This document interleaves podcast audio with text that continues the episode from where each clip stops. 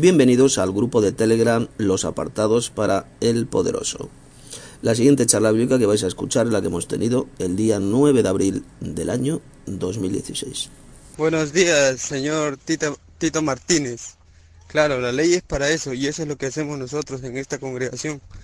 Predicamos la ley a aquellos que no conocen, no conocen la ley. Una vez que conocen la ley, ya son libertados del pecado y así pueden llegar a Cristo. Gracias Señor Jesucristo. No, Rudy, estás mintiendo.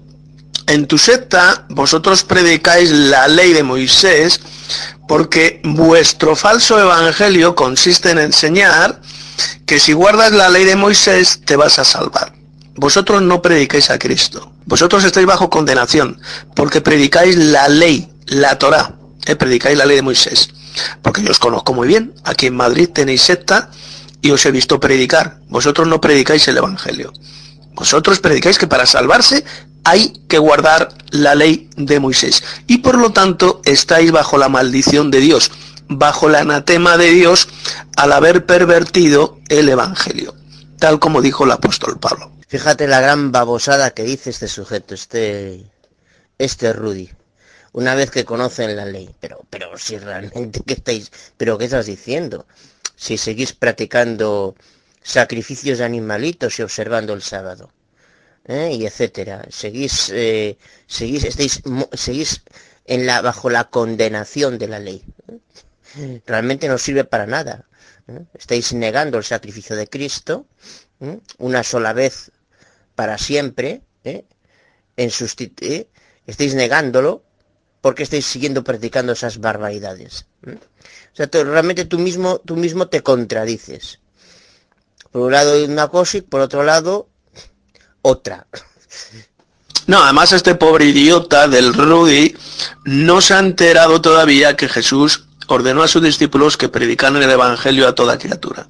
Que predicaran el Evangelio. Nunca, jamás le dijo Jesús a sus discípulos que fueran predicando por el mundo la ley. ¿Eh? sino el Evangelio. Lo que pasa con estos pobres imbéciles es que confunden la ley, la ley dada por medio de Moisés, la confunden con el Evangelio. No tienen ni idea de lo que es el Evangelio. Creen ante todo, Tito, en... Antes de creer en la Biblia, lo que creen es en su jefe. Lo que pasa con, con las llamadas religiones, ¿eh? con las llamadas organizaciones religiosas. Antes de irnos con el papismo, eh, creen en su jefazo, en primer lugar.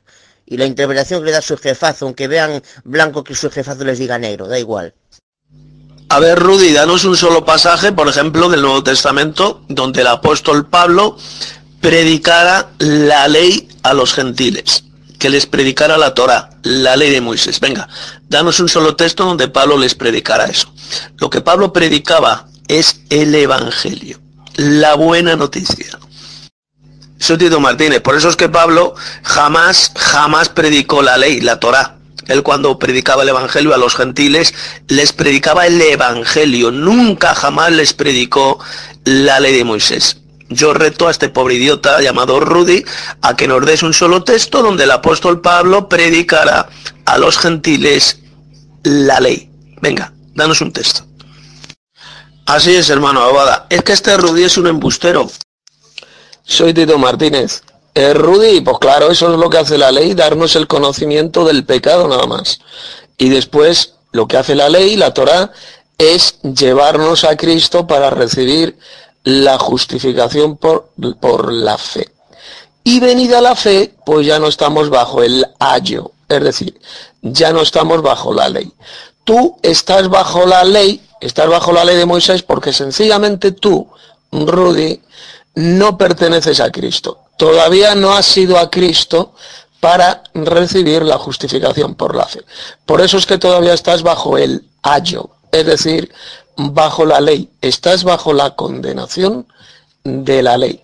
Así que arrepiéntete que aún tienes tiempo de salvar tu podrida alma. Como iba diciendo, este pobre idiota llamado Rudy es un embustero patológico porque yo conozco muy bien esa secta a la que él pertenece. Aquí precisamente hace un mes o así aproximadamente estuve hablando con uno de los de sus líderes aquí en Madrid, en España. Estaban en la calle predicando y ¿sabéis lo que predicaban? ¿Sabéis? Tenían un cartel así de grande predicando los diez mandamientos, predicando la Torah, la ley no predicaron por ninguna parte el Evangelio de la gracia de Dios.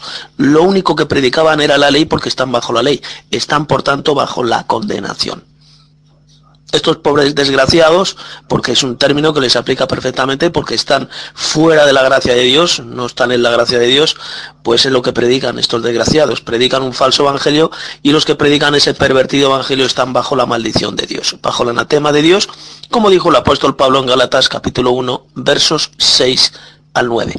Si a alguno de nosotros, si a nosotros un ángel del cielo os predicara un evangelio una buena noticia diferente a la que os hemos predicado, sea maldito, sea anatema. Por tanto, tú, Rudy, como el resto de pobres gilipollas y desgraciados como tú, estáis bajo la condenación de Dios.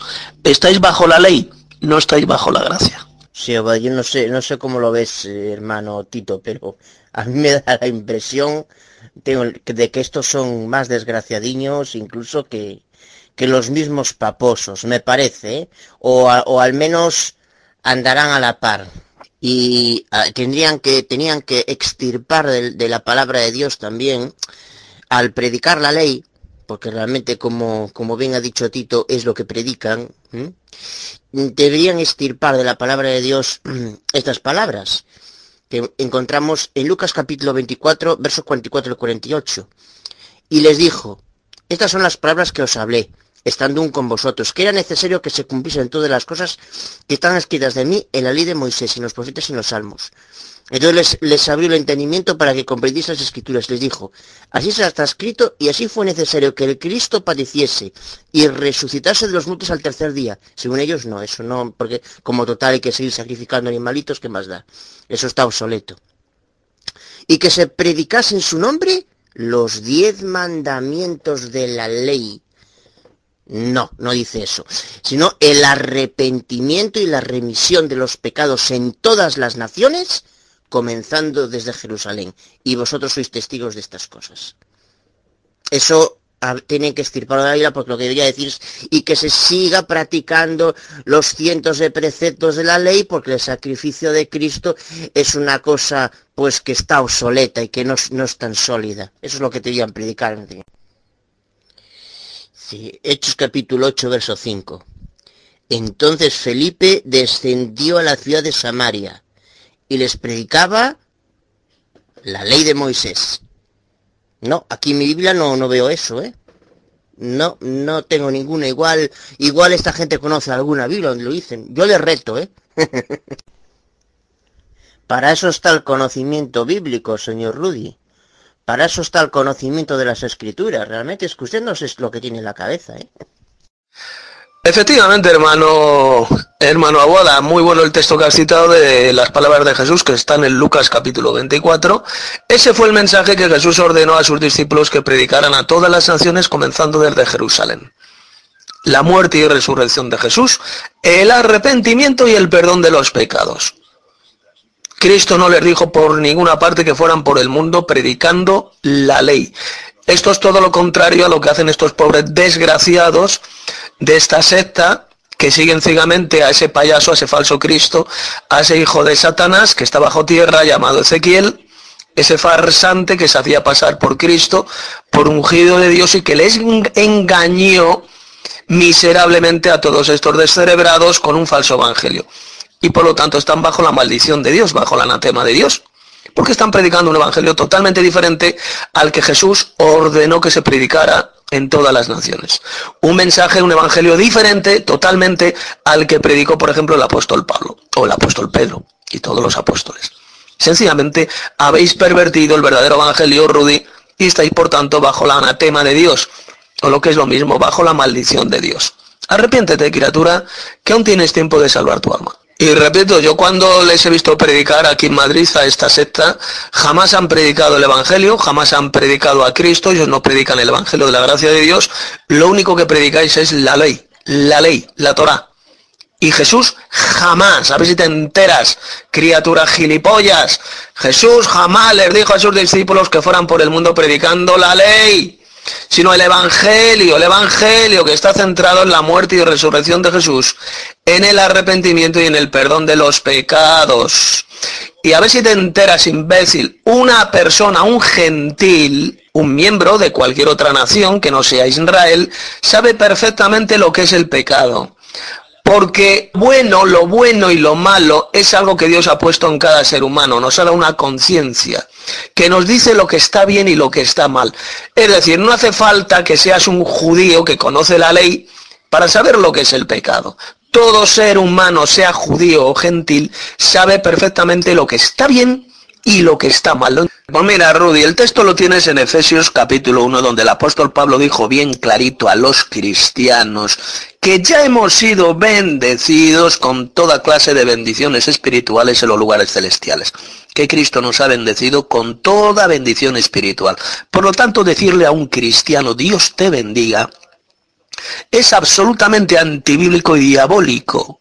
Porque lo que estás demostrando al decir a un cristiano Dios te bendiga es sencillamente incredulidad. Estás rechazando y estás negando esas palabras de Efesios capítulo 2 donde, Dios, donde se dice bien claro que el poderoso celestial, que es el Padre, el Dios Supremo, ya nos ha bendecido por medio de Cristo Jesús nos bendijo, tiempo pasado, nos bendijo con toda bendición espiritual en los lugares celestiales. Por eso es que los apóstoles, si lo entiendes, si lo escucha bien gilipollas, si lees el Nuevo Testamento, porque tú no conoces el Nuevo Testamento, se ve que nunca lo has leído, Jamás los apóstoles dijeron a los cristianos Dios te bendiga. El saludo de los apóstoles cuando escribían sus cartas, sus epístolas, era que la gracia, es decir, el favor inmerecido y la paz del poderoso celestial, o de Dios nuestro Padre, como dicen nuestras traducciones, y del Señor Jesucristo, sea con todos vosotros. Gracia y paz, favor inmerecido y paz. Ese era el saludo cristiano. Y no el decirle a un cristiano, Dios te bendiga. No vas a encontrar en el Nuevo Testamento ni una sola expresión del Dios te bendiga. Jamás vas a encontrar a los apóstoles, a Pedro, a Pablo, a cualquier apóstol, diciendo a los hermanos, a los cristianos, Dios te bendiga, hermano. Eso solamente lo hacen los apóstatas iglesieros como tú. Gracias y paz, hermanos, de la charla, de la sala de charla. José Juno desde la Florida. Bueno, Rudy David, este, está bien perdido. Eh, nosotros esperamos que... Gracias y paz, hermanos, de esta sala. José Juno desde la Florida. A ver, Rui, David, eh, estás bien perdido. Esa seta tuya enseña que los hombres deben de salvarse bajo los diez mandamientos, bajo la ley. Y parece que tú no has leído, o hay muchos pasajes que tú obvias. Por ejemplo, Romanos 10, 4 dice que el fin de la ley es Cristo. Y el Nuevo Testamento enseña que la ley, la ley de Moisés, ese antiguo pacto era sombra, sombra de lo que venía, porque es el conocimiento del pecado.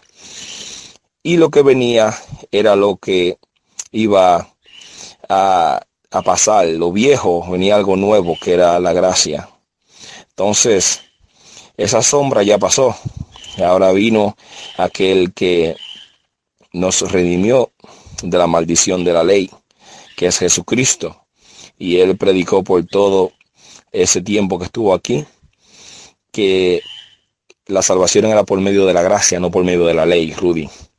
Así que sal de ese desengaño ya y venga al nuevo pacto para que seas salvo. Si no, vas a perecer en tu pecado. Hola, buenos días. Buenos días, Rudy. Eh, eh, buenos días, Tomás Gómez desde Panamá. Eh, alegre de ver a Rudy que todavía está aquí en, el grupo y peleando, ¿no? Peleando la batalla. Eh, muy agradecido con el Señor por todas estas cosas que uno ve. Bueno, creo que Rudy eh, quiere aprender porque si no se ha salido después de todo lo que, como se le ha tratado para tratar de, de, de, de, romper esas cadenas en su mente, todavía está aquí. Creo que si sigue leyendo y sigue eh, viendo las cosas como, como una, con una perspectiva eh, de Dios, va, va, va a avanzar en las cosas del Señor, va a poder mantener su salvación. Amén. Muy buenas tardes, hermanos. Gracias y paz a todos los integrantes de aquí del grupo de Telegram del hermano Tito Martínez. Tengo una pregunta, hermanos. ¿Cuánto tiempo exactamente hay desde que Elías fue arrebatado en este fue Elías arrebatado? Les voy a dar la cita. En Segunda de Reyes 2.9 al 11 sabemos que Elías fue eh, arrebatado o traspuesto en un carro de fuego. Y también encontramos en Segunda de Reyes capítulo 21 versículo 12 dice y le llegó una carta del profeta Elías que decía al rey Joram, yo necesito saber exactamente, hermanos, cuánto tiempo hay entre el, o digamos, cuántos meses, si es día, meses o año, el tiempo exacto que ustedes calculan desde que Elías fue eh, arrebatado en el carro de fuego hasta el tiempo que él envía una carta al rey Joram. Sí, pero hay muchas personas que agarran, eh, no sé, no sé dónde sacan que dicen que que no somos perfectos y como no somos perfectos estamos en la carne todavía eh, pecamos, o sea que eh, podemos ser, podemos pecar, pues, o sea, estamos en la naturaleza de la carne, dice la gente, ¿no? Que todavía no vamos a ser perfectos. Yo le digo, porque hay algunos que dicen, no, que cuando venga el Señor es que seremos perfectos, no. Cuando venga el rapto, que vamos al que vamos y nos reunimos con el Señor, seremos transformados. Pero no sé, quería ver si, si me daban versículos de la palabra para ir más directo a ese tema. Eh, sobre sobre si, si, como usted dice, ¿verdad? Dice la Biblia que ya hizo eh, bajo, eh, ya no hizo perfecto, ¿no? Con su muerte para perfeccionar todo, ¿no? Pero eh, necesitaría un poquito más de, de, citas bíblicas para ver ese tema, porque la gente está en eso, que nadie es perfecto, entonces, entonces excusan sus pecados y sus caídas. Este es un versículo que tengo donde, donde Santiago aclara ahí también, que dice que la constancia debe llevar a feliz término la obra para que sean perfectos e íntegros sin que les falte nada. O sea, esa perfección y esa integridad debe ser eh, puesta, eh, realizada aquí en la tierra. Y antes de, de todo, ¿no? Antes de, que vengan las tribulaciones, el rapto, durante todo eso también. Pero sí que cuando estemos levantados en el Señor, ya debíamos estar en esa perfecta y integridad. Amén. Soy Tito Martínez. Eh, hermano Tomás, la palabra santo, eh, además de significar apartado para el poderoso, significa también perfecto. O sea, cuando el Nuevo Testamento dice que los cristianos somos santos, lo que está diciendo es que somos perfectos. Por eso es que ese pasaje de Hebreos dice que con una sola ofrenda, con un solo sacrificio, hizo perfectos para siempre a los santificados. Y luego hay otro texto de Pablo, que luego te diré la cita donde está, que dice, y todos los que somos perfectos, en esto pensemos le dice los que somos perfectos.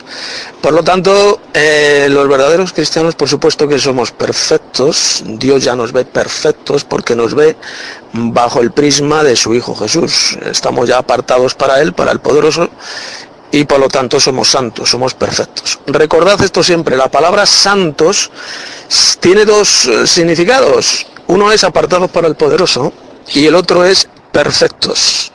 Eh, se puede eh, traducir, se puede interpretar de las dos maneras. Somos perfectos y somos apartados para el poderoso.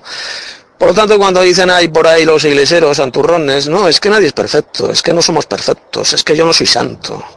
¿eh? Pues sencillamente han sido engañados por Satanás. ¿eh? sencillamente no creen en el Nuevo Testamento o ignoran completamente el Nuevo Testamento, porque la Biblia es bien clara. Los cristianos verdaderos ya somos santos y somos perfectos, por tanto. Amén, amén, amén. Amén, hermano. Una, una pregunta. Entonces, eh, no hay nada en la Biblia, en el Nuevo Testamento, que diga que, que, bueno, ya usted dijo, ¿no? Que somos santos y es verdad, la Biblia lo dice. Y santo también significa perfecto. Eh, pero que diga que, que seguiremos pecando o algo así, algo que, que, que, que, diga que, no, que el, hombre sigue pecando, ¿no? Porque también escuché alguien que dice que no, que, o sea, trataron de, de, buscar esto donde dice Apocalipsis que se, se, trató allá alguien perfecto en, en la tierra para abrir, el, para abrir el libro y no salió ninguno. Entonces, eh, ¿qué me puede decir sobre eso? O si hay algún versículo que diga que seguiremos pecando o esto que el otro. Porque yo sé que la Biblia también dice que es justo hará siete veces y siete veces levantará el Señor. Y hasta es que yo lo veo. Se aboda, hermano Tito. Entonces, ¿qué, ¿cómo entendemos ahí en Romanos 3.10 cuando dice no hay justo ni aún uno solo? O nuestra tendencia a, al, pecado por, por mm, bueno, nuestra tendencia al mal, a nuestra de forma una, que tengamos una cierta tendencia al mal, como por la por tener ser descendientes de del primer hombre y la primera mujer que, que bueno, que intervinieron en esa situación, ¿no? Eh, no que heredemos el pecado de Adán y Eva, cuidado, no estoy diciendo eso, ¿eh? No, no estoy afirmando que eh, digo tal cosa, ¿no? Y, porque, como dice ahí en Romanos 3.23, dice, por cuanto todos pecaron y están destituidos de la gloria de Dios. ¿Cómo entendemos esa, esas palabras entonces, porque por otro lado, efectivamente, como tú bien dices, si es así, un, un, cristiano no, no, no, vive en la práctica del pecado. Eh, por sin duda, nosotros, ¿cómo de alguna forma podemos armonizar esas, esas dos cosas? Eh, gracias y paso palabra. Lo que pasa que el Facebook y toda esta, toda esta, voy a llamarlo mierda, porque para mí es mierda, eh, quien está controlada, nosotros sabemos bien por quién es, en última instancia, todo está controlado por personas mediatizadas por esos estereotipos ideológicos satanistas que en última instancia dependen y están alimentados por las altas élites satanistas Illuminati. Todo, y cuando la gente expone algo que permita a gente tratar de potenciar a que piense, a que examine, a que reflexione sobre la babosada, de hecho, de el derecho a abortar, para que la gente examine y equipare, eso estas élites no quieren, no quieren que la gente reflexione. Satanás no quiere eso. Entonces vamos a censurarlo. Por eso yo hace mucho tiempo que no le doy por el palo a toda, a toda esa mierda. Y hace ya años, hace ya años que yo no uso Facebook ni pienso usarlo. Eh, evidentemente, pues cada cual que haga lo que quiera, ¿no? Pues evidentemente hay hermanos que a lo mejor pues quieren usarlo, usan. Pues oye, pero yo no, yo no le juego, yo no le juego el jueguecito al sistema y a su mierda. Aguada, Grecia España, pues quería comentar, hermanos, bueno, esto seguramente que, que muchos de vosotros ya lo sabréis, ya lo habéis visto la, información y bueno, evidentemente no hace más que corroborar pues lo que evidentemente ya sabíamos, ¿no? Eh, no otra cosa. Eh, pero podemos ver acerca del papote este, Francisquito primerito, es sinvergüencito. Eh, yo lo vi un señor que trajo a colación lo que es el informe que salió hace no mucho cuando fue la visita del papote a México eh, el informe relativo a, palabras dichas por un prelado, por un obispo eh, de confianza del papote, eh, Francisquito. el papote Francisquito llamó, al parecer, en ese, tal y como yo vi en ese informe de esa revista que lo trajo a colación, las palabras del, del papote este, que llamaba pues ateillo y agnostiquillo, a todo aquel que no estuviera de acuerdo con, la visita a México. Eh, y un prelado, un obispo de confianza de, aval del papote Bergoglito, eh, llamó terroristas, no, enfermos mentales, enfermos mentales a todo aquel que no estuviera de acuerdo con su visita a México. Esto seguramente que muchos de vosotros lo sabéis.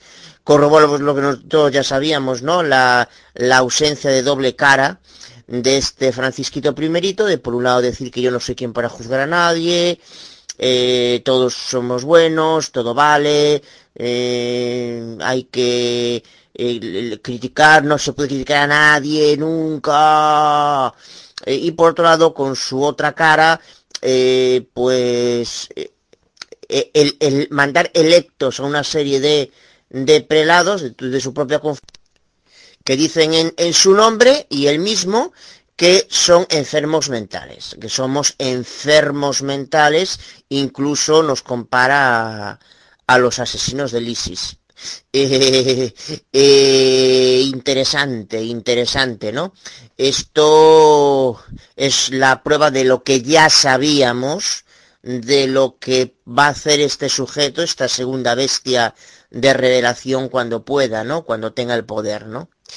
Eh, y bueno, nos dice seguramente que quien yo la vi, no exactamente la dirección donde está el, enlace web, pero buscando en Google, pues cualquiera puede, cualquiera puede encontrarla, esta noticia. Bueno, eh, gracias Paz. Eh, hola hermano Aguada. Bueno, te voy a contestar a la pregunta que has hecho. ¿Cómo se explica entonces ese texto de Romanos cuando dijo Pablo porque no hay justo ni aún uno? Eh, pues muy sencillo, hermano. También Jesús dijo, ¿por qué me llamas bueno si no solamente, si solamente hay uno bueno, que es Dios, refiriéndose al Padre? Efectivamente, no hay justo ni aún uno, pero es que los cristianos hemos sido justificados por la fe, que es diferente. Una cosa es ser justo, justo por naturaleza, bueno por naturaleza, que eso solamente lo es Dios, y otra cosa es que nosotros, aun siendo pecadores, Cristo murió por nosotros y por lo tanto hemos sido justificados por medio de la fe. Hemos sido comprados con la sangre de Cristo, hemos sido justificados, hemos sido reconciliados con Dios y al, al ser ya justificados es por lo cual Dios nos llama santos, es decir, perfectos. Bueno, soy nuevo Tito Martínez y me ha olvidado decir que la palabra justificados, cuando dice que hemos sido justificados por medio de la fe, significa que hemos sido declarados justos. Cuando Pablo dijo que no hay justo ni a un uno, significa que por naturaleza ningún ser humano es justo. Pero al ser justificados por medio de la fe, eh, gracias a Cristo, pues Dios ya nos ve como justos. Nos ha declarado justos. No porque en sí nosotros seamos justos, no, sino sencillamente porque Dios, por medio de la justificación, nos ha declarado justos, nos ha declarado santos. Ya somos perfectos para Dios. Porque con una sola ofrenda, dice ese texto de la Biblia, con un solo sacrificio hizo perfectos para siempre a los santificados. Por lo tanto, nosotros para Dios ya somos perfectos, somos santos, ¿eh? porque somos eh, justificados por medio de la fe. Y ese es el centro del Evangelio. Como dice Romanos 3, justificados pues por la fe, tenemos paz para con Dios por medio de nuestro Señor Jesucristo, eh, por medio del cual tenemos la redención. Él nos ha comprado con su sangre, nos ha comprado para Dios, el Padre. Bueno, ahora ya, ahora ya lo entiendo. Así, claro, así me coincide, sí, efectivamente. Hola hermano Víctor. A ver, estoy leyendo aquí tu mensaje. Dices que, bueno, es mi postura porque quisiera tener una traducción lo más literal posible. Mira hermano, si tú te lees la traducción lo más literal posible, por ejemplo, la esta que te he dicho, la que aparece en las Word, la Indes esta, y el 90% de lo que viene ahí en la traducción literal no lo vas a entender. Una traducción literal, eh, no podemos hacer nosotros una traducción literal del texto griego, porque el 90% de lo que pusiéramos no se iba a entender. No puede ser una traducción literal. Lo que sí hay que hacer es una buena traducción, como por ejemplo la que estoy haciendo yo, la del Nuevo Testamento de los Santos de Dios, donde sea lo más fiel al significado de las palabras griegas que aparece ahí en las traducciones literales, pero no se puede hacer, es imposible, no se puede hacer una traducción literal porque la inmensa mayoría de la gente no la entendería. Entonces hay que hacer una buena traducción. Y por ejemplo, lo que comentas, el tema del Espíritu Santo, eh, el Espíritu Santo, como sabemos, es el poder la energía, es lo mismo, la energía del poderoso, pues esa es la, por así lo he traducido yo en la versión del Nuevo Testamento de los Santos de Dios, porque es lo más correcto, energía del poderoso. ¿Por qué? Porque si ponemos Espíritu Santo, cuando la gente lo lee, esa expresión, el Espíritu Santo, porque la mayoría, la inmensa mayoría van a entender pues una persona divina o la tercera persona de una Trinidad, es lo que van a entender. Por eso la mejor traducción que yo he encontrado es la de la energía del poderoso. Es como la palabra Dios, igual. La palabra Dios no dice nada, nada. Sin embargo, si ponemos el poderoso, ahí sí, porque ese es el significado de la palabra Dios, que procede del hebreo Elohim, y la palabra hebrea Elohim significa poderoso. Por lo tanto, la más correcta traducción es el poderoso. En fin, yo te aseguro que esta traducción que estoy haciendo, la del Nuevo, la del Nuevo Testamento de los Santos de Dios, es la mejor traducción bíblica del Nuevo Testamento que puedas encontrar, por muchísimas razones. Luego, si te lees al principio, los cambios que he hecho al principio del libro, del Nuevo Testamento que estoy escribiendo, las palabras que he cambiado, por qué las he cambiado, pues ahí lo explico más extensamente. Te recomiendo que lo leas, ese prólogo donde explico el porqué de esos cambios en esta traducción. Venga, favor y merecido y paz, hermano Víctor. Buenas tardes, soy abogada de Galicia, España. Yo no veo en ninguna parte del Nuevo Testamento que diga eh, donde los apóstoles digan vamos a Eimpu a reunirnos. Ay, sí, hay una reunión de Eimpu. Vamos allá. ¿O qué vas a Eimpu, Pedro? Sí, vamos los dos a Eimpu. no, no lo veo en ninguna parte.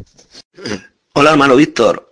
Eh, mira, lo he dejado como Cristo por una sencilla razón, porque si yo ese Nuevo Testamento que estoy escribiendo lo dejo como Cristo o Jesucristo, pues perfectamente la, toda la gente entiende que me estoy refiriendo a Jesucristo.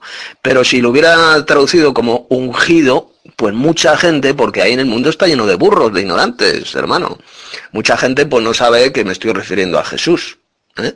Entonces es mejor dejarlo como Cristo, ¿eh? que es el, ungido, el Cristo, y toda la gente, de esta manera toda la gente va a saber que me estoy refiriendo al, amo Jesús, a Jesucristo. Buenas tardes, soy Abogado otra vez. Eh, hermano Tito, quería hacerte una pregunta, que a ver cuando pueda ser que me puedas explicar lo de el significado cuando dice que Jerusalén será hollada por los gentiles hasta que los tiempos de los gentiles se cumplan. Porque el jerovismo atalayado tiene la patraña esa de que los tiempos de los gentiles pues eh, terminaron en el, desde el año 607, que aparte eh, Jerusalén no, la destrucción del primer templo de Jerusalén no fue en el 607, sabe que fue en el 587 aproximadamente antes de la era común, no en el 607 como ellos dicen, eso aparte, ¿no? Eso, que, eso ya sé que es una patraña eso que dicen. Pero lo que exactamente el significado estricto, explícito de, de estas palabras, los tiempos de los gentiles, porque yo sé que esto tiene que ver con el con el cumplimiento cuando fue la destrucción de Jerusalén por el general Tito, pero igual hay, hay más que un cumplimiento de esto bueno, prácticamente lo que lo quería preguntarte es eso. Gracias paz. Saludos. Hola hermano Abuada, muy buena pregunta la que has hecho. Hoy como tenemos charla bíblica oficial, pues vamos a tratar también este punto, lo que has expuesto. Mira, te voy a decir brevemente y rápidamente porque ya me tengo que marchar a trabajar, eh, me voy con la bici. A ver, esa es una profecía de Jesús que se va a cumplir en el futuro y está relacionada con Apocalipsis capítulo 11. Cuando se habla de los dos testigos, dice bien clarito que Jerusalén será hollada por los gentiles durante 42 meses, que es el tiempo que va a durar el ministerio profético de los dos testigos y es el tiempo que va a durar el reinado de la bestia. Durante ese tiempo Jerusalén va a ser de nuevo invadida por los ejércitos de las naciones. Jerusalén a lo largo de la historia ha sido invadida, ha sido destruida muchas veces, pues en el futuro lo volverá a ser una vez más. ¿eh? Durante ese tiempo, durante el reinado de la bestia, Jerusalén, Jerusalén va a ser invadida. Y durante esos 42 meses los gentiles, es decir, las naciones, se van a apoderar de la ciudad de Jerusalén. Hasta que los tiempos de los gentiles se cumplan, que eso va a ocurrir al final de los 42 meses. Cuando Cristo venga en gloria, cuando el Señor Jesús, el amo Jesús, venga en gloria, es cuando se van a cumplir los tiempos de los gentiles, es cuando Cristo comenzará a reinar sobre la tierra. Lo que enseñan los jehuados atalayudos, los jebudos, estos farsantes, de que los tiempos de los gentiles se cumplieron en 1914, pues es una soberana patraña, es una gran mentira del diablo. En el año 1914 no se cumplieron los tiempos de los gentiles por la sencilla razón de que esa profecía eh, de Jerusalén, que va a ser hollada por los gentiles, se va a cumplir en el futuro. Porque Apocalipsis capítulo 11, cuando se habla de los dos testigos, es una profecía para el futuro. Eh, no se cumplió en 1914 ni en el pasado, nada. Se va a cumplir en el futuro y es entonces cuando Jerusalén va a ser invadida por las naciones. Va a ser hollada, como dice Apocalipsis 11, durante 42 meses. Hollada, pisoteada. Eh, durante ese tiempo los, los ejércitos de las naciones, las Naciones Unidas, van a invadir la ciudad de Jerusalén y va a quedar en poder de las naciones gentiles. Va a ser hollada, los judíos van a ser perseguidos, van a escapar a un lugar en el desierto, como dice Apocalipsis capítulo 12, y por lo tanto, hermano, esa profecía de Jesús, Jerusalén será hollada por los gentiles, hasta que los tiempos de los gentiles se cumplan, se va a cumplir en el futuro. Y cuando Cristo venga en gloria, entonces ya se habrán cumplido los tiempos de los gentiles y comenzará el tiempo del reinado de Cristo con su iglesia sobre la tierra. Bien, de esto vamos a hablar después, a las 10 de la noche hora de España, porque vamos a tener la charla bíblica oficial y este punto que has expuesto lo vamos a tratar más ampliamente. Sí, bueno, efectivamente, aparte hay que ser idiota, ¿no? Porque mm, eh, evidentemente este hay que estar totalmente adoctrinado, hay que tener la cabeza absolutamente destrozada para no darse cuenta de que la interpretación de la Watchtower es más falsa que Judas. Porque el texto lo que dice es Jerusalén será hollada en tiempo futuro. No que continuará siendo hollada. Eso no dice, no dice continuará siendo hollada, sino que será hollada. Por tanto, esa interpretación de que eso empezó en el año 607 desde la era común y continuó hasta... Eso no, no tiene fundamento ninguno. Así es, hermano Aboda. Ese, dato que has dado es un dato muy importante y es una de las mayores falsificaciones que ha realizado la Wattower, esta secta Jehuda, eh, que, ha hecho de la Biblia. Es una falsificación tremenda. Porque Jesús no dijo Jerusalén seguirá siendo hollada, no. Digo Jerusalén, Jerusalén será hollada por los gentiles. Eh, será tiempo futuro. lo que ha hecho estos falsos ungidos jevinos es falsificar esas palabras de Jesús. Que hay que ser diabólico, hay que ser farsante para falsificar nada más y nada menos que las palabras de Jesús. Eh, esa es una traducción pésima eh, horrorosa, es una perversión de las palabras de Jesús. Era una profecía de Jesús y sin ninguna duda se va a cumplir en el futuro cuando se cumplan los tiempos de los gentiles y los tiempos de los gentiles se van a cumplir sencillamente cuando Cristo venga en gloria a gobernar sobre todas las naciones. Entonces los gentiles, las naciones pues ya no, no van a gobernar el mundo porque lo va a gobernar va a ser Jesús y su, y su iglesia.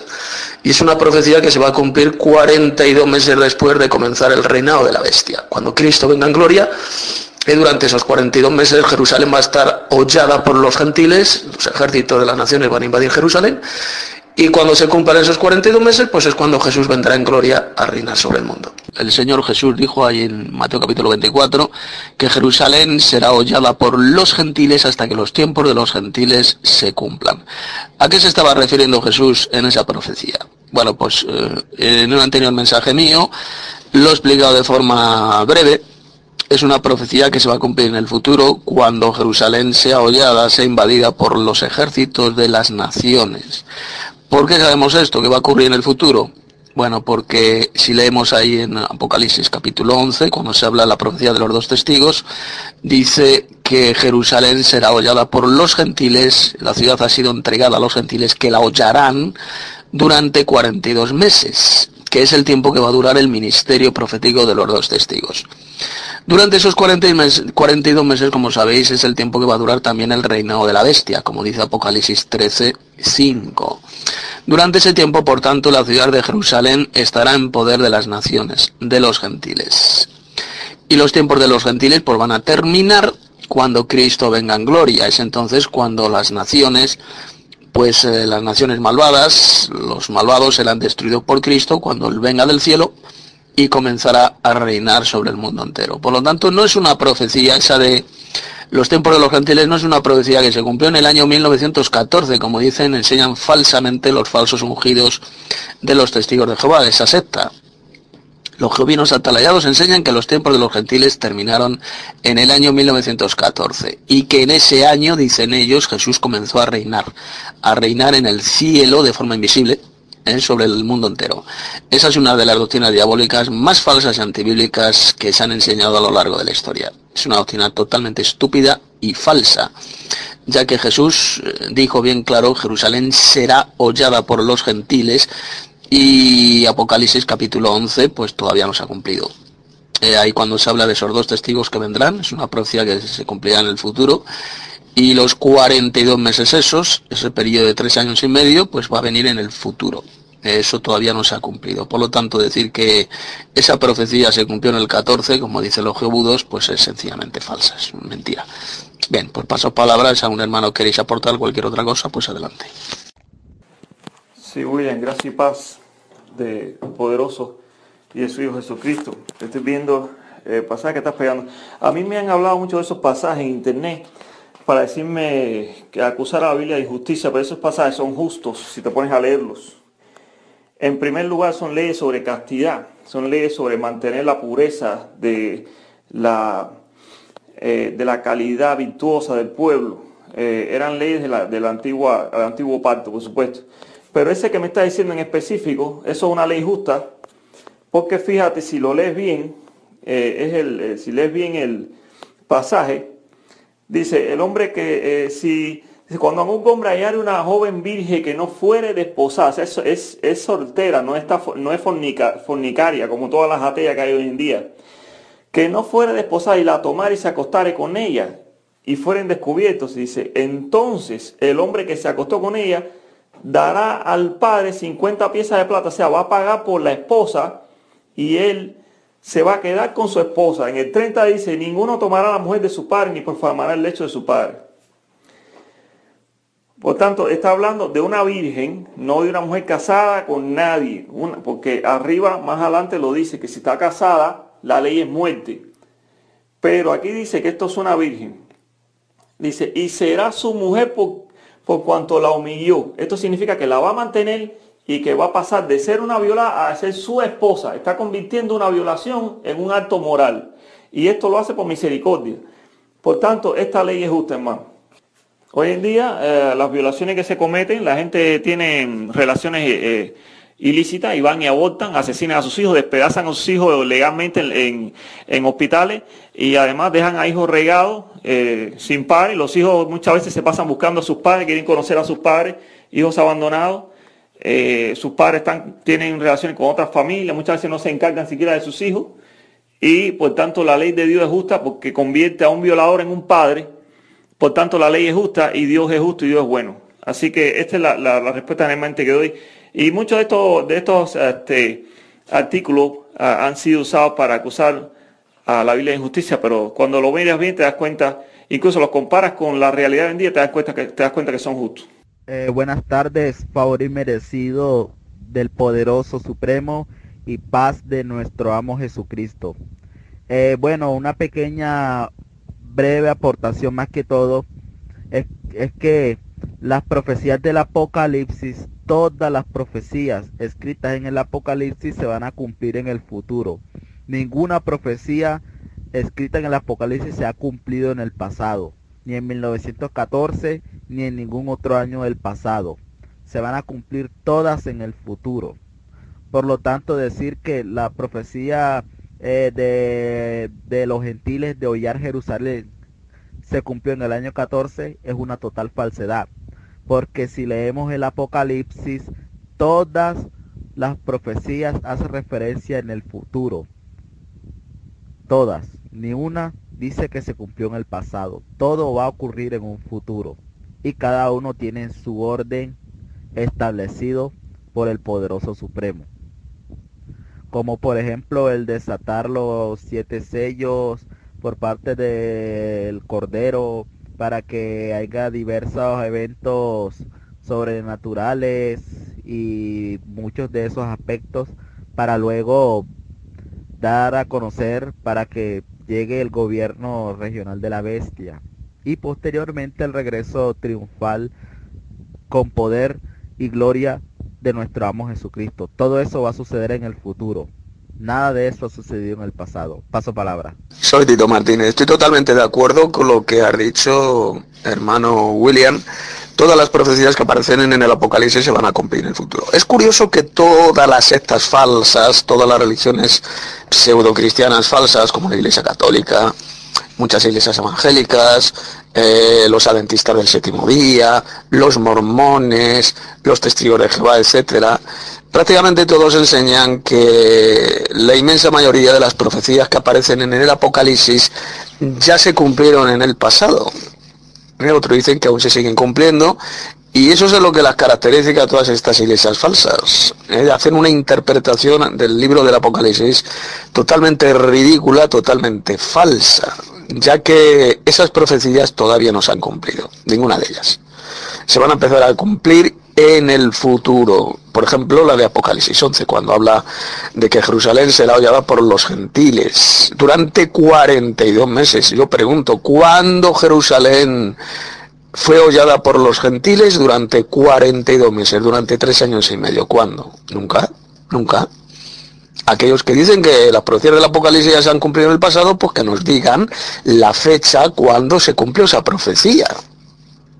¿eh? De que Jerusalén fue hollada durante 42 meses. 42 meses. Eso no se ha cumplido todavía. Lo cual demuestra pues, que se va a cumplir en el futuro esa profecía. Bien, estoy leyendo aquí en el chat también. Pregunta el hermano Eduard que si en el milenio habrá cuerpo espiritual o aún seremos seres humanos de carne y hueso. Claro que habrá cuerpos espirituales. Durante el milenio, Cristo y su iglesia van a estar gobernando sobre las naciones de la tierra. Es decir, la iglesia de Cristo ya habrá sido glorificada. Ya los santos de Dios tendremos un cuerpo celestial, un cuerpo glorioso y juntamente con Jesús vamos a gobernar, van a gobernar durante ese periodo de mil años sobre las naciones de la tierra.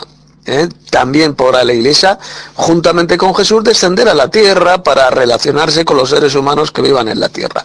Y evidentemente para vivir en la tierra, para estar en la tierra, también podrán adquirir cuerpos de carne y hueso para relacionarse con los seres humanos.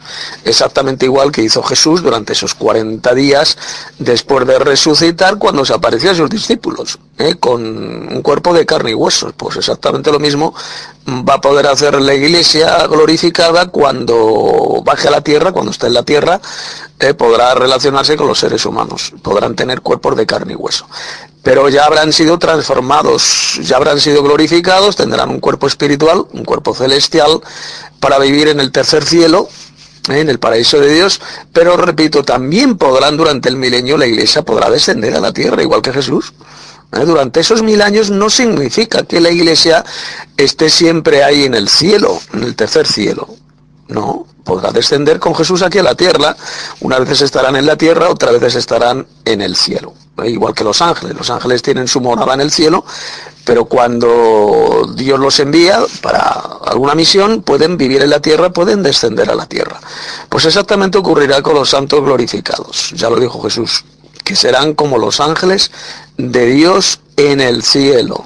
Tendrán su morada en el cielo, pero podrán descender a la tierra con cuerpos de carne y hueso, ¿eh? como hacían los ángeles. Esos ángeles que menciona la Biblia, que se aparecían a seres humanos, eh, pues aparecían como varones, como hombres, como varones de carne y hueso, eh, por ejemplo, con los que recibió Abraham ahí en el libro del Génesis, capítulo 18. Aparecieron tres varones, dos de ellos eran ángeles que acompañaban al Señor Yahvé, al amo Yahvé, que era el Señor Jesús. Eran, se los describe como tres hombres, tres varones. Eh, estaban en la tierra y para relacionarse con Abraham, pues tenían que aparecerse sencillamente con cuerpos humanos, con cuerpos de carne y hueso. Pues exactamente lo mismo es lo que hará la iglesia durante el milenio. Paso palabra. Hermano Tito, yo tenía una pregunta. Dos preguntas, dos preguntas. Eh, cuando Jesucristo venga, en Mateo 25, que dice que va a separar las ovejas y los cabritos. Cuando las ovejas reciban la vida eterna, los cabritos van a ser destruidos en ese mismo instante, o sea, no van a, no van a estar en el principio del milenio? Esa es la pregunta. La segunda es que si las ovejas misericordiosas van a temer, habrán temido la marca de la bestia, porque la- se supone que la iglesia, los escogidos van a reinar, van a ser porque no tienen la marca de la bestia. Pero entonces esas ovejas misericordiosas habrán, se habrán marcado. Esas son mis dos preguntas. Bueno, soy Tito Martínez. Te voy a contestar a las dos preguntas que has hecho, hermano Christopher. Se oía bastante mal, pero bueno, más o menos he llegado a entender. Efectivamente, los cabritos van a ser destruidos en ese momento. Eh, lo dijo Jesús, apartaos de mí, malditos, al fuego eterno preparado para el diablo y sus ángeles. E irán estos al castigo eterno, más los justos a la vida eterna. Es decir, esos cabritos van a ser destruidos, pues justo cuando termine ese juicio de las naciones. ¿eh? Cuando Cristo venga en gloria, esos cabritos, esos malvados serán destruidos en el lago de fuego. Respecto a las ovejas misericordiosas, si tendrán la marca de la bestia, ¿se habrán dejado marcar? Por supuesto que no. El Apocalipsis es bien claro que todos los que tengan la marca de la bestia recibirán la ira de Dios y serán atormentados con fuego y azufre. Como esas ovejas misericordiosas serán salvos, ¿eh? recibirán la vida eterna, pues sencillamente significa que no habrán recibido la marca de la bestia. Bien, favor y merecido y paz, hermano. Sencillamente esas ovejas misericordiosas, esas personas no necesitarán ponerse la marca de la bestia, no habrán necesitado ponerse la marca de la bestia para poder comprar y vender. Recordar que esa marca que será puesta en la frente y la mano derecha, va a servir para comprar y vender, pero habrá gente que no necesitará comprar y vender porque tendrán alimentos habrán almacenado alimentos o, o, los habrán cultivado y por lo tanto no les hará falta una marca para comprar y vender. Esas personas misericordiosas pues van a ayudar a los verdaderos cristianos eh, dándoles de comer, dándoles de beber, etcétera. Y por lo tanto cuando Cristo venga pues van a tener su recompensa que va a ser la vida eterna. Porque mucha gente pregunta, bueno, si no van a ser cristianos, eh, ¿cómo van a poder vivir sin la marca de la bestia? ¿Cómo van a poder comer eh, sin tener la marca de la bestia? Pues muy sencillo. Va a haber mucha gente que habrán almacenado alimentos ¿eh? en sus casas o donde sea, o podrán cultivar alimentos y por lo tanto pues no necesitarán comprar y vender por medio de una marca. En las ciudades sí, por ejemplo, en, la ciudad donde vivimos, pues que para comprar comida, ¿qué es lo que necesitamos? Necesitamos dinero. Sin dinero, en una ciudad, no puedes comprar comida. Pero sin embargo, si tú has almacenado alimentos, alimentos imperecederos, o si cultivas tu propios, tus propios alimentos, tus vegetales o lo que sea, pues no te falta, no te hace falta el dinero para comer, para comprar comida, ¿eh? porque te estás autoabasteciendo. Pues eso va a ocurrir durante el reinado de la bestia. Va a haber gente, va a haber personas que tendrán misericordia, serán misericordiosos, pues que no van a necesitar una marca para comprar y vender y podrán ayudar, por tanto, a los hermanos pequeños de Jesús, a los verdaderos cristianos, eh, porque tuve hambre y me diste de comer, tuve sed y me diste de beber, etcétera, etcétera, dijo Jesús. Hermano Christopher, eh, bueno, eh, dice el hermano Christopher, voy a leer lo que dice aquí en el chat. Me está diciendo, hermano, que en tres años y medio esas personas que no son cristianos y que no tienen idea de la Biblia ni del Apocalipsis van a estar preparadas con tanto alimento para ese tiempo. Eh, pues sí, vamos a ver, hay muchas personas, especialmente esto ocurre en los Estados Unidos, hay muchas personas que no son cristianas, no son cristianos y son gente que se preparan porque creen que va a venir una catástrofe, una guerra mundial o lo que sea, y se preparan guardando alimentos. ¿Mm? Hay muchísimas personas en el mundo que lo hacen eso. Mismamente yo personalmente hace años que lo estoy haciendo también. Yo guardo alimentos. Tengo un buen almacén de alimentos para lo que pueda venir en el futuro. Y hay personas que no son cristianas que hacen exactamente lo mismo. ¿Mm? Y luego dices también, además, como le digo, si no se marcan, los matarían igual que a nosotros los cristianos. Eh, a ver, la bestia no va a matar a aquellos que no tengan la marca de la bestia. Eh, repito, la bestia no va a marcar a aquellos que no, no va a matar a aquellos que no quieran marcarse. La bestia sencillamente va a matar a todos aquellos, aquellos que no adoren, a la, bestia de su imagen, pues serán muertos. Los que no quieran adorarle, ¿eh? Entonces eh, habrá gente pues que no tendrá la marca de la bestia, pero no adorarán a la bestia. Sencillamente, repito, no le vas a, no- repito, no les va a hacer falta tener la marca de la bestia, porque no van a necesitar comprar y vender. A ver, si a ti no te hace falta comprar y vender, ¿eh? porque tú ya tienes alimentos, te autoabasteces, ¿para qué te va a hacer falta el dinero? O una marca, ¿para qué te hace falta tener una marca para comprar y vender? No te hace falta. Por eso es que ellos no se no se dejarán marcar. No se marcarán. O judíos, hay judíos que los judíos no son cristianos. Muchos judíos, la mayoría de los judíos no son cristianos. Y creen en la Torah, son judíos religiosos, creen en la Torah. Y Dios en la Torah prohíbe que el pueblo de Israel se ponga marcas en la piel y no son cristianos esos judíos. Entonces va a haber judíos, por ejemplo, que no van a tener tampoco la marca de la bestia, sencillamente porque la Torah, la ley de Dios, les prohíbe que se pongan marcas y no van a tener la marca de la bestia. Por lo tanto, que pueda habrá, podrá haber personas que no sean cristianos y no tengan la marca de la bestia, no se dejen marcar, por supuesto que sí. Por supuesto que sí. Muchos no van a ser cristianos y no van a tener la marca, no, no se dejarán marcar. Pues claro que eso, eso sucederá. Bueno, pensándolo bien, eh, se supone que si, si van a estar los dos testigos y van a profetizar en todo ese tiempo, quizás también hagan conciencia a muchas, muchas personas. Puede ser también en el sentido que haya gente que igual se quiera abstener de lo que es la marca a través de este mensaje que estén dando eh, los dos testigos. Puede ser también en ese sentido. Los testigos de Dios, como sabes, van a profetizar y van a edificar la iglesia de Cristo durante ese tiempo, durante esos 42 meses. Entonces, a ver, primero, ¿para qué va a servir la marca? La marca de la bestia. El Apocalipsis lo dice bien claro, para comprar y vender. Para comprar y vender, es decir, por ejemplo, si tú quieres comprar un kilo de arroz, pues tendrás que tener esa marca de la bestia en la frente o en la mano derecha. Si no, no vas a poder comer arroz ni cualquier cosa que se venda en los supermercados. No, no, a no vamos a poder comer nada porque eh, nosotros no vamos a, a tener esa especie de dinero, dinero tatuado en la piel, en la frente o en la mano derecha. Pues, Quien no tenga esa marca, pues sencillamente no va a poder hacer transacciones comerciales. Ahora bien, a haber personas que, que no serán cristianas y que habrán almacenado alimentos. Si tú tienes almacenados alimentos, por ejemplo, para años en tu casa, ¿para qué vas a necesitar esa marca? ¿Para qué vas a necesitar dinero para comprar? No te hace falta. Ya tienes alimentos, que es la primera necesidad del ser humano, que es la alimentación. Esa es la primera, la alimentación. ¿Cómo conseguimos los alimentos? Actualmente por medio del dinero. Durante el reinado de la bestia los alimentos se conseguirán, se podrán comprar a través de una marca tatuada en la frente o en la mano derecha. ¿Eh? Por lo tanto, eh, durante el reinado de la bestia, la bestia no va a obligar a nadie a que pongan la marca, que te pongan la marca.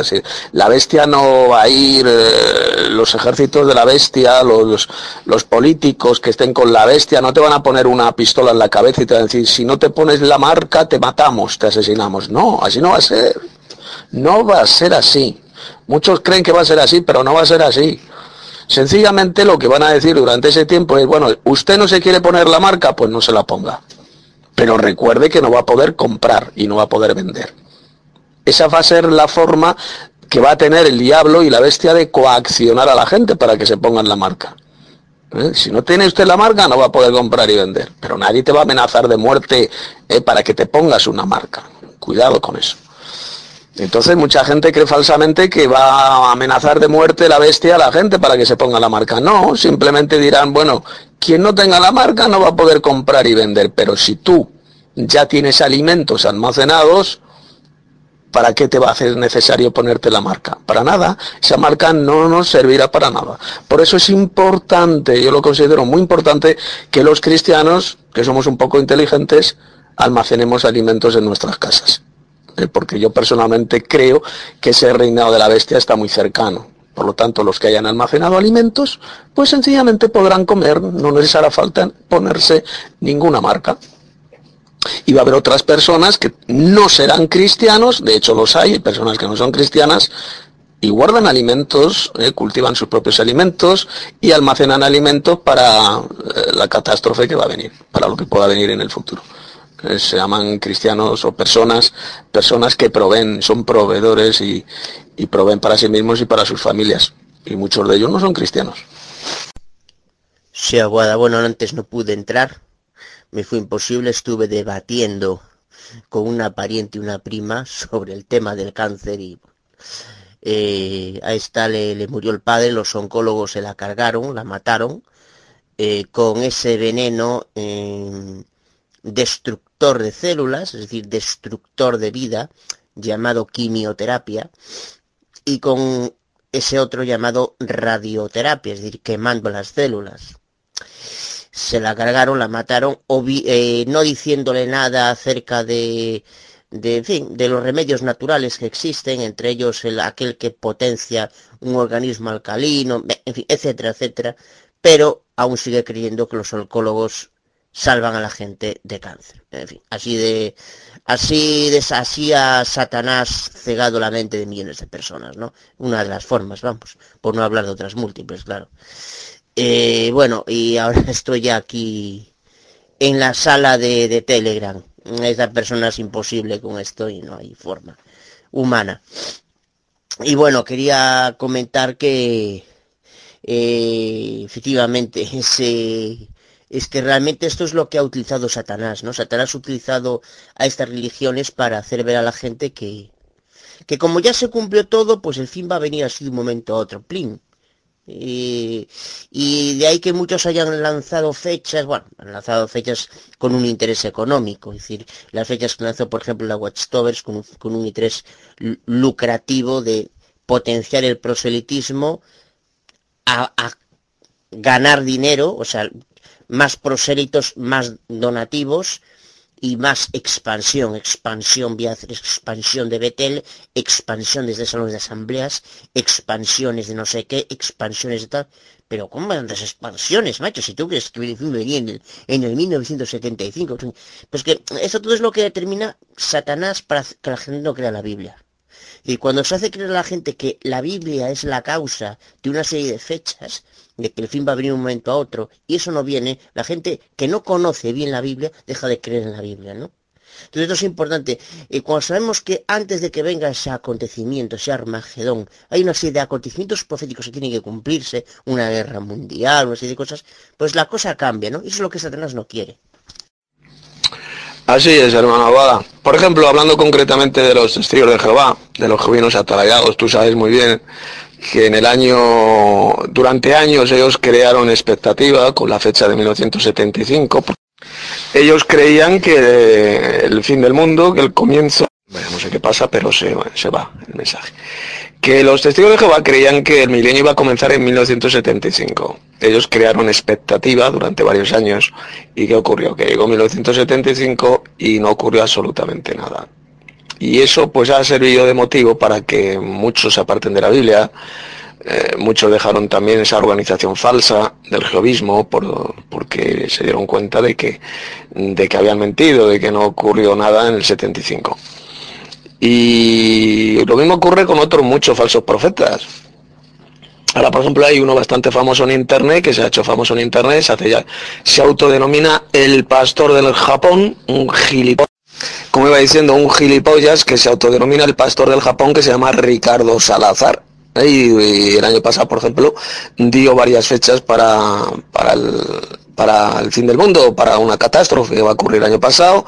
Ahora igual dice que Dios le ha hablado, eh, que Dios le ha dicho que para el mes que viene, creo, pues igual va a caer un gran meteorito en la Tierra y va a venir una gran catástrofe para tal fecha. Él ha dado varias fechas, no se ha cumplido absolutamente ninguna y este gilipollas, este falso profeta, pues no le da la gana reconocer su horror. Eh, con lo cual, pues va a recibir por tanto el castigo de Dios, la ira de Dios, por ser un falso profeta, por haber hablado de parte de Dios y hablado mentira. Entonces este tipo de gentuza, pues hay bastantes, se hacen pasar por cristianos, se hacen pasar por pastores, por predicadores, que dan fechas, aseguran que Dios les ha revelado, eh, pues tal fecha, que en tal fecha va a ocurrir un suceso, ¿no? Una catástrofe o lo que sea. Y luego llega esa fecha y no se cumple. Pues todo esto es motivo para que muchos se burlen de Dios, muchos se burlen de la Biblia, rechacen pues las profecías de la Biblia por culpa de estos mamarrachos, de estos gilipollas, de estos farsantes como Ricardo Salazar y otros muchos que profetizan en falso y luego mienten que pues muchos rechazan a Dios y rechazan la fe por culpa de estos individuos, de estos hijos del diablo. Bueno, y el que dice eso de la sábana santa es un idiota, es un necio, porque eh, confunde una imitación con una réplica.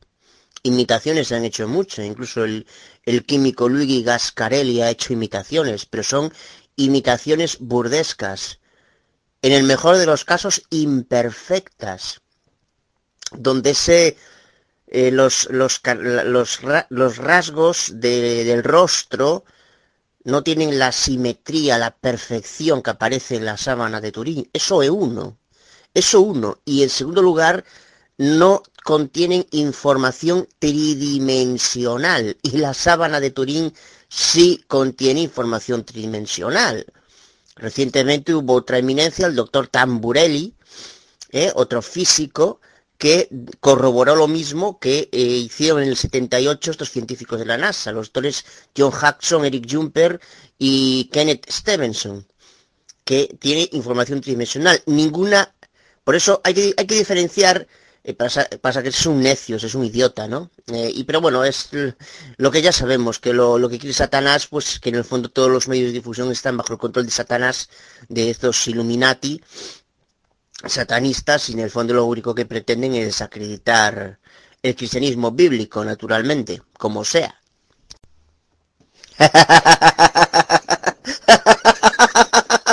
Acabo de ver la réplica esa. y me parto de risa. Vamos decir que eso es una réplica de la, del rostro de Cristo de la sábana santa de Turín. Es increíble realmente. Y hay que estar ciego. Eso es el rostro de un hombre deforme, que no contiene información, ah, bueno, eso ya nada, pero... Y luego, ya solamente leer un poco ya me dio asco, ¿no? Porque hablaba, lo primero que hacía es criticar a los indonólogos. Es muy fácil criticar el trabajo científico de alguien cuando no te gusta o cuando llega a unas conclusiones que no te, que no te interesa creer, ¿no? bueno. Así es, hermano Boda. El que ha escrito eso, ese pollo, pues es un pobre imbécil, es un necio, es un gilipollas, no tiene ni idea de los descubrimientos científicos que se han hecho sobre la síndrome. Y lo que hace pues es dar una serie de afirmaciones estúpidas, absurdas, como por ejemplo eh, dice él en una parte que eh, la imagen de Jesús grabada en la sábana, la herida de las manos está en la palma de la mano, dice él, en la palma. ¿Pero qué dice ese idiota? Y cualquiera puede ver que la herida de los clavos de las manos están en las muñecas, que es por donde clavaron a Jesús, y tal como aparece ahí la sábana santa. Y va este imbécil ¿eh? y dice que no, que está, la, que está en las palmas. O sea, ya solamente con alguien que dice una chorrada así, una mentira y una estupidez como esa, pues, eh, ¿quién le va a hacer caso a ese pobre idiota? O sea, lo que dice es, es, una necedad, es un sujeto pues que al cual la sábana santa le hace mucho daño, como a todos estos ateos, ¿eh? les hace muchísimo daño la sábana santa porque confirma, demuestra de forma científica que Jesús existió, murió y resucitó. Es lo que está demostrado, lo que está confirmado por medio de la sábana santa. Y esto pues esta gentuza no lo pueden soportar. Y por eso tienen que inventarse tonterías, decir estupideces contra la síndrome de Cristo. Pero siempre seguramente, sin ninguna duda, siempre hay pobres idiotas que son tan imbéciles y descerebrados como ellos que se tragan esas mentiras, que se tragan, creen esas, esas idioteces y prefieren hacer caso a estos pobres imbéciles, a estos idiotas e ignorantes, antes que creer en todos esos científicos, en todos esos análisis, todos esos descubrimientos científicos que se han hecho sobre la Sábana Santa. Enoch efectivamente fue arrebatado al cielo, claro, pero ¿qué cielo? En la Biblia se habla de tres cielos. En Segundo de Corintios capítulo 12. Se habla de tres cielos. Y solo uno de esos tres cielos es el paraíso celestial. Enoc no fue traspuesto al paraíso celestial. En Juan 3.13, nadie subió al cielo sino el que descendió del cielo, el Hijo del Hombre. Es decir, e- Enoc no fue al tercer cielo. Enoc fue traspuesto a otra parte. ¿eh? Simplemente para no ver la muerte. Es decir, probablemente para evitar morir en el diluvio universal. Fue traspuesto, por ejemplo, es posible que fuera transportado a algún planeta. Hay que darse cuenta que parte importante de lo que dice la corrupta, satánica y asquerosa NASA es falso, es mentira. ¿eh? Por tanto, siendo transpuesto al cielo. Es un arrebatamiento, igual que fue arrebatado Felipe a Azoto. Es un ejemplo. Brevemente quería compartir una cosa antes de acostarme, ya que ya me da el sueño y ya me voy a acostar. Tan sobre, ya que se ha hablado sobre el tema del jehovismo atalayado, sobre el tema de la Watchtower, eh, pues quería hablar acerca de una enseñanza falsa, tan falsa como la de los tormentos eternos en un lugar de tormento, que es la de que los malvados no serán juzgados, simplemente serán juzgados aquellos que vivan durante el famoso Armagedón, que es lo que predica la Watchtower, es decir, que un psicópata asesino criminal que muera antes de Armagedón, pues no va a ser juzgado en función de haber sido un psicópata asesino criminal. Para fundamentar esto, uno de los pasajes favoritos y predilectos de la Watchtower es el siguiente. Apocalipsis capítulo 20, verso 14. Dice, y el infierno y la muerte, es decir, el Hades y la muerte, fueron lanzados al lago de fuego. Esta es la muerte segunda. Entonces, dice, si el Hades, es decir, el dominio de la muerte, el reino de la muerte, que es lo que es el infierno, el Hades, el dominio de la muerte, y la muerte fueron lanzados al lago de fuego, y ni el infierno ni la muerte pueden ser atormentados, entonces este no es un lugar de tormento literal. Pues resulta que esto es una prosopopeya.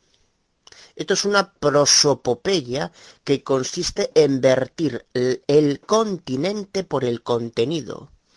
Es como cuando alguien dice que Portugal le declaró la guerra a Francia.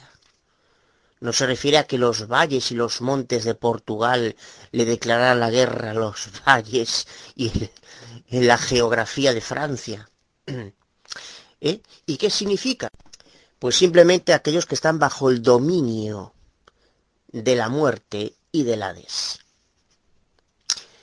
Pero no aquellos que vayan a vivir, sino aquellos que están muertos espiritualmente. Eso es tal, como, tal y como lo veo. Eh, y tal como parece claro, aquellos que están bajo ese dominio, no solo muertos, sino muertos espiritualmente, entonces son los que van a ser arrojados al lago de fuego. Por tanto, este pasaje no prueba en absoluto lo que la Watch dice que prueba. Pero hay más. Además, esa interpretación implica una descontextualización. Porque fijémonos que al final del verso 14 dice, esta es la muerte segunda. El lago de fuego y la muerte segunda, dicho en otras palabras, es lo mismo. Ahora bien, ¿es la muerte segunda un estado de inconsciencia eterna? Vamos a que el mismo libro del Apocalipsis o Revelación responda. En Revelación capítulo 2, verso 11 dice así, el que tiene oída, oiga lo que el Espíritu dice a las iglesias. El que venciere, nota ahora, no recibirá daño, no recibirá daño de la segunda muerte. Por tanto, donde hay daño, hay sufrimiento. Y en la inconsciencia no hay sufrimiento, ergo no hay daño. Para Masinri, en Apocalipsis capítulo 14, verso 10, dice, Este también beberá del vino de la ira de Dios, el cual está echado puro en el cáliz de su ira, y, dice, y sigue, y será atormentado con fuego y azufre delante de los santos ángeles y delante del Cordero. Alguien que es atormentado con fuego y azufre, sí percibe daño, ya que no hay tormento sin daño. Por lo tanto, mmm, esa enseñanza es una enseñanza tan falsa y además tan diabólica, ya que propicia la práctica del pecado, ya que da igual lo que tú hagas, que siempre y cuando no bebas durante el Armagedón, luego se te va a dar una siguiente oportunidad al no ser juzgado en base a ser, por ejemplo, un criminal asesino psicópata. Es precisamente otra enseñanza más de Satanás al diablo. Bueno, esto es todo. Hasta mañana. Buenas noches. Gracias y paz. Gracias y paz, hermanos de la sala de charlas. Y un saludo cordial a todos los hermanos en la fe. Y un saludo a los no hermanos también. Les habla José Junior desde la Florida. Excelente ese aporte de los hermanos con respecto a este tema. Gracias y paz, hermanos de la charla, de la sala de charlas. José Junior desde la Florida. Bueno, hermano, muy buen tema el que se está resaltando el día de hoy. He conocido varias personas por ahí que creen exactamente eso, que ya todo el apocalipsis se ha cumplido. Esta persona, algunos tienen, se le, da un título, se llama los preteristas, lo que dicen que toda esa profecía, todos esos cumplimientos ya pasaron en el primer siglo, pero ellos no entienden primeramente el Apocalipsis, no lo estudian como los verdaderos santos, como nosotros, no entienden que todas estas cosas son proféticas y futuras. Inclusive hay personas que dicen que ya Jesucristo vino, que todo ojo lo vio, o sea, eh, barbaridades dicen con relación a todo lo que dice Apocalipsis. Otra cosa que quería también ah, resaltar que si hay una profecía que se ha cumplido ya, proféticamente ya se cumplió del Apocalipsis, y es ese evento que se relata en Apocalipsis 12, ese hijo de, de la mujer que fue arrebatado para Dios y para su trono, eh, se está refiriendo a Jesucristo y eso pasó exactamente en, en, el libro de los Hechos cuando él fue levantado y llevado en una nube al cielo, al tercer cielo, a la diestra del Padre. Y también quería decirle también un poquito con respecto a eso del, de lo que ya eh, esta gente sigue enseñando todo el tiempo con respecto al que a que no se ha cumplido. Muy buen tema el que se está resaltando el día de hoy con respecto a aquellas personas que dicen que ya todo el apocalipsis se cumplió. Este, esta gente no entiende primeramente que el apocalipsis es un libro profético, que todas las cosas se van a cumplir en el futuro. Y si hay una cosa, hermano, que ya se profetizó, eh, en el Apocalipsis y ya ocurrió. Y ese pasaje se encuentra en, en Apocalipsis 12, cuando se resalta y se relata también la ascensión de Cristo, ese hijo de la mujer que fue arrebatado para Dios y para su trono. Eso sí es lo único que ha pasado proféticamente. Jesucristo fue levantado, pero todos los otros eventos que están en el Apocalipsis, ninguno han acontecido todavía, porque es futuro. Y esta persona que enseñan que el Apocalipsis ya se cumplió en el primer siglo, esta persona tiene un, un, nombre, se le llaman los, los preteristas. Esas personas afirman que todas esas cosas que pasaron en el primer siglo, según ellos, otra gente lo vieron, vieron a Jesucristo venir en gloria y una sarta de disparate que dicen. Y bueno, es bueno que nosotros sigamos estudiando uh, estos temas, son muy buenos, para que todas las personas que lo escuchen salgan de, de ese rol allá afuera. Este, son buenos los temas que se debaten aquí, hermano. Yo he aprendido mucho, muchas personas también que les sigo hablando del Evangelio, también están aprendiendo todas estas cosas, otros rechazan, pero así es, hermano. Y bueno, adelante y vamos a seguir uh, con la sana doctrina, hermanos. Quiero darle un saludo a todos los hermanos y un saludo también a los no hermanos. Este buen tema el que se está eh, resaltando el día de hoy. Eso que enseñan por ahí, que ya el Apocalipsis se cumplió. Estas personas tienen un nombre y, se llaman los preteristas, son los que enseñan que todas esas cosas que dice el Apocalipsis ya se cumplieron en el primer siglo. inclusive hay algunas personas que se atreven a afirmar que Jesucristo ya vino en gloria. Y yo le he preguntado a muchos de ellos que si ya vieron a los dos testigos, si ya esos dos testigos caminaron por toda la tierra, si vieron los ángeles, esos ángeles de Apocalipsis 14 predicando el Evangelio a todos los pueblos para que no adoren a la imagen eh, de la bestia ni a la bestia. Y todos se quedan callados, lo que dicen son muchos disparates. Y otra cosa, hermano, sí hay algo que ocurrió ya del Apocalipsis y está resaltado en Apocalipsis 12. Ese hijo de la mujer que es arrebatado para Dios y para su trono. Eso sí se cumplió y fue nuestro Señor Jesucristo cuando fue levantado al cielo y se sentó a la diestra del Padre. Estas personas no tienen argumento concreto, solamente dicen fábula, todas son mentiras, ni entienden el Apocalipsis tampoco, primeramente porque no tienen el Espíritu de Dios y son personas que en el futuro muchos de ellos van a, van a alterar tanto el Apocalipsis y, su profecía y todo lo que dice, que a ellos le van a caer las plagas por estar alterando esas esa palabras que están ahí en, ese libro profético, el cual tiene una bendición para todos los que, los que lo estudien con profundidad y con seriedad. Bueno, hermanos, ah, sigamos adelante con la sala doctrina. Saludo desde la Florida, José Junior, para todos. También, hermanos, quería también uh, resaltar un poco también esto de lo que se está comentando aquí con respecto a los gentiles que hollarán la ciudad de Jerusalén. Esto tiene cumplimiento en el futuro, cuando en el mismo Apocalipsis 12 dice que eh, el dragón lanzó agua como, como un río eh, sobre, detrás de la mujer. Y esto representa a hombres, personas que van a entrar a Jerusalén, van a, a sitiar la ciudad y van a tomar control de ella. Eso se relata en Apocalipsis 12. Y llegará ese tiempo en el futuro cuando no se podrá comprar ni vender.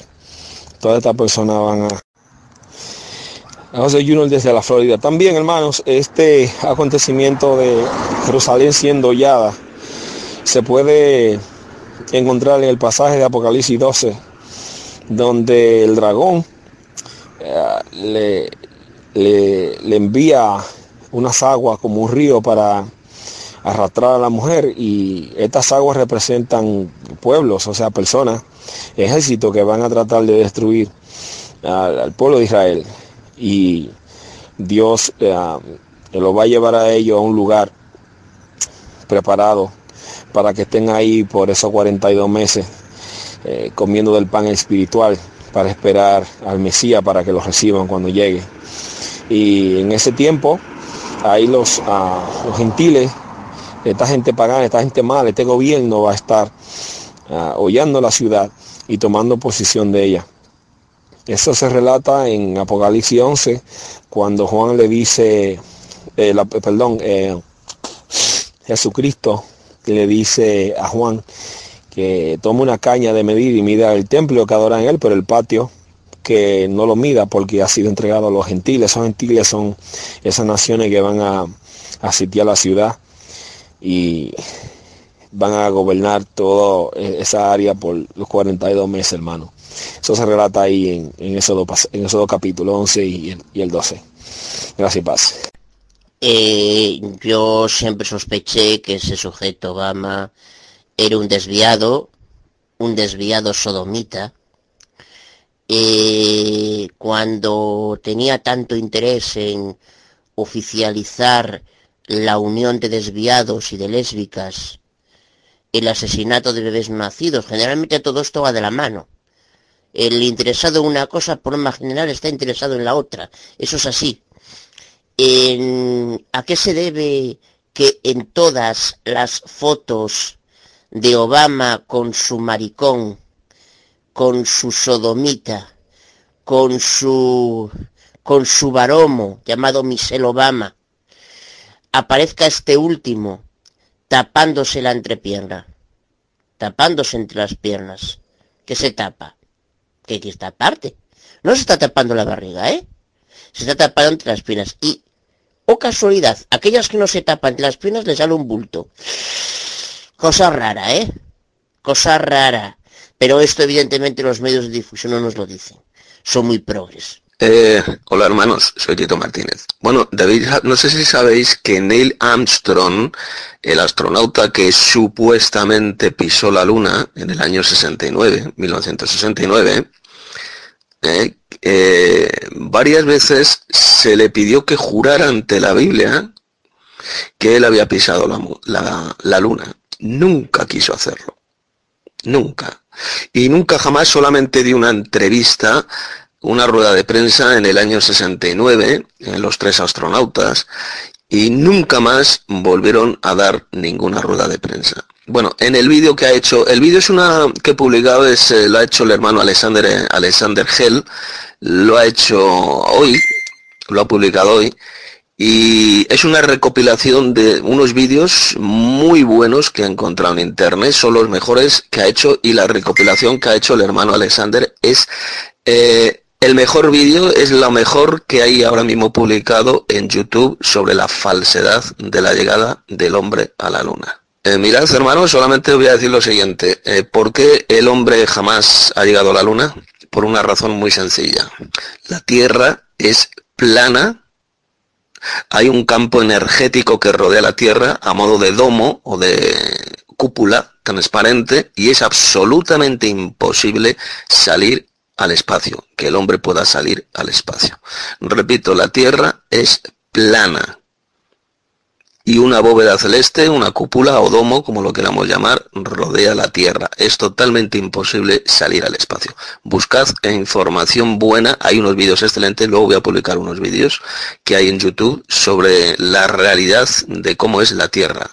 La Tierra no es un globo, la Tierra es plana, tal como enseña la Biblia y tal como está demostrado científicamente. Esa es la razón principal por la cual el ser humano jamás ha podido salir fuera. nunca ha podido llegar a la Luna, no se puede salir al espacio, no hay satélites artificiales rodeando la Tierra. Bueno, esto ya os enviaré, seguiré, eh, voy a ir enviando poco a poco información que he tomado de Internet, de YouTube, sobre este asunto tan importante.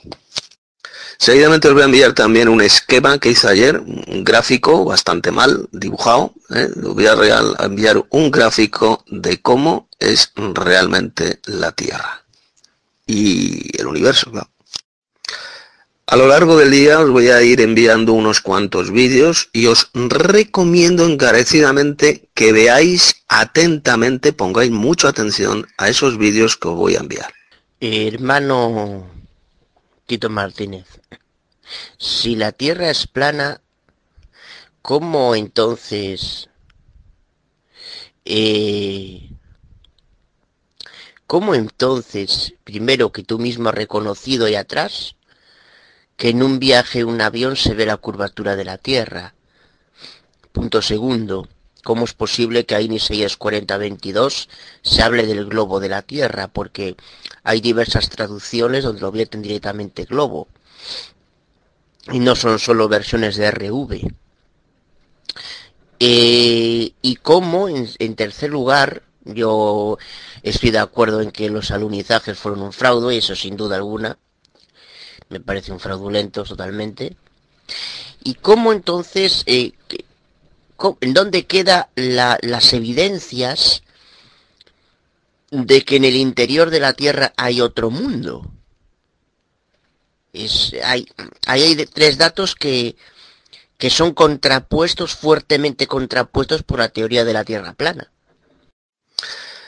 Eh, hermano Aguada, no hay curvatura de la Tierra. Es un fraude.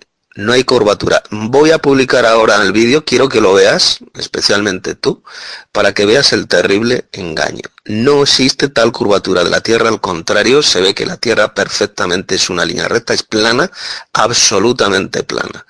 Cuando esos supuestos vídeos eh, hay por ahí de que parece la curvatura de la Tierra, sencillamente parece que es curva porque se ve con un ojo de pez.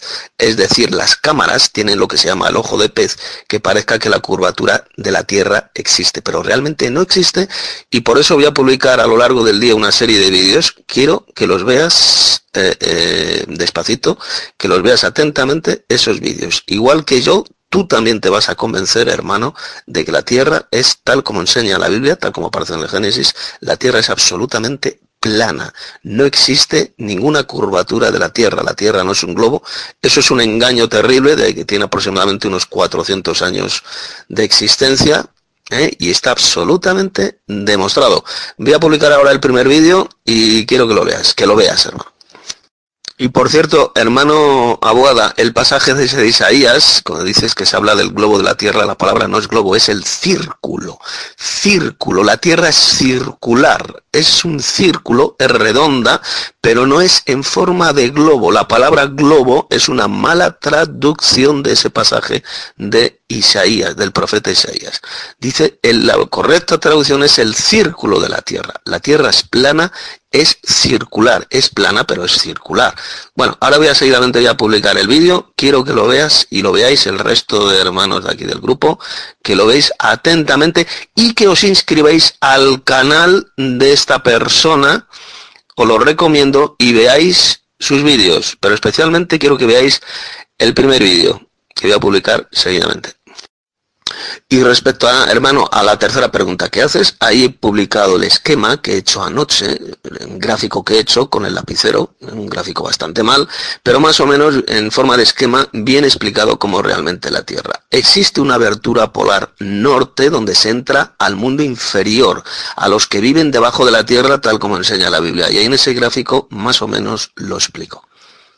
Bien, seguidamente voy a publicar el vídeo eh, para que lo veáis todos. ¿Qué tal? Gracias y paz. Eh, les habla Carlos. Un saludo para los hermanos eh, del grupo Los Apartados para el Poderoso y a los más eh, capacitados en la verdadera doctrina les pregunto si conocen algún otro texto aparte del que mencionó Jesús cuando dice yo veía a Satanás caer como un rayo. Sabemos que este pasaje en este pasaje encontramos lo que se llama como pretérito, profético, ¿eh? Eh, que mencionara las cosas futuras que van a ser como si ya fuesen. Quiero saber si conocen algún otro ejemplo de pretérito eh, profético. Gracias y paz, hermanos.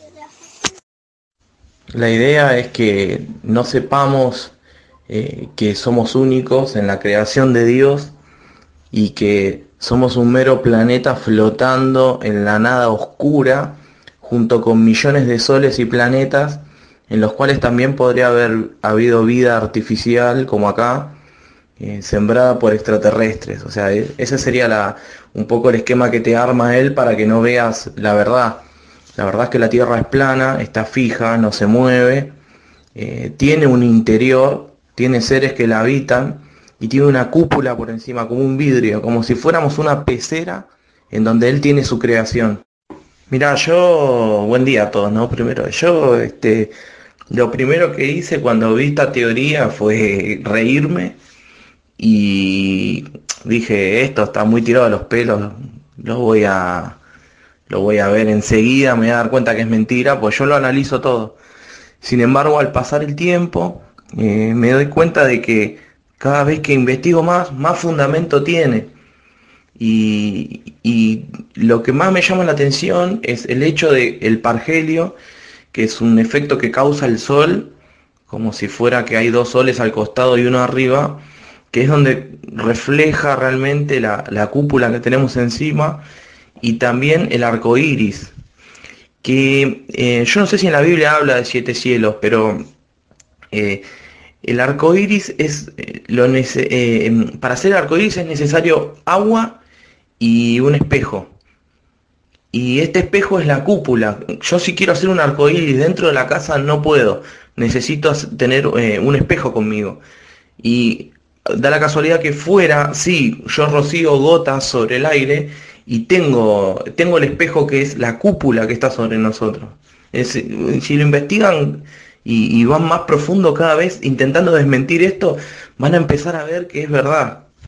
Soy Tito Martínez. Hermano Gastón, te felicito, tenías razón. La tierra es plana como una gigantesca tortilla de patata, efectivamente. Es la verdad. Eh, os recomiendo a todos que veáis esos vídeos que he publicado, esos dos. Luego os enviaré más vídeos. Para que os deis cuenta que es absolutamente cierto. La tierra es plana. Y no solo es que es plana, sino que está fija, está quieta y es el centro del universo, donde se está efectuando el plan de salvación, el plan de redención. Eh, mirad esos dos gráficos que he dibujado esta mañana. Están mal dibujados, es un croquis, una especie de esquema, para que veáis cómo es la Tierra y el, y el universo en general. Eh, eso es tal como lo enseña la Biblia. Ampliar las dos fotografías eh, para que os deis cuenta.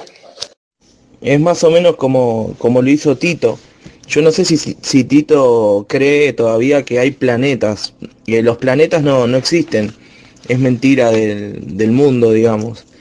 Lo que sí hay son estrellas y mm, este no, no, no hay planetas. Y fíjense ustedes que a lo largo de los miles de años que pasaron, las estrellas siguen fijas en, en el firmamento tal cual las vemos hoy en día. Que eso es algo que, que no podría mantenerse si estuviéramos errantes en el espacio.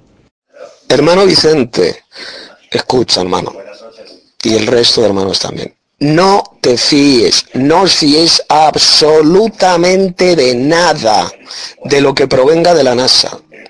La NASA es mentira, la NASA es igual a mentira, a fraude, a falsificación. La NASA miente, todo lo que dice la NASA es mentira.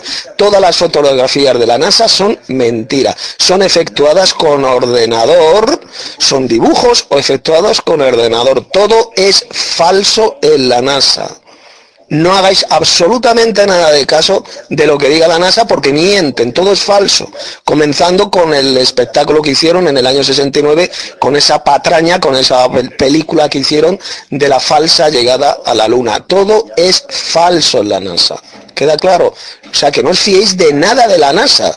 Todas las imágenes, fotografías, todo eso de la NASA es falso son sencillamente eh, dibujos o son ilustraciones efectuadas con ordenador, no son fotografías reales, son todo hecho con ordenador. La Tierra es un plano, ¿eh?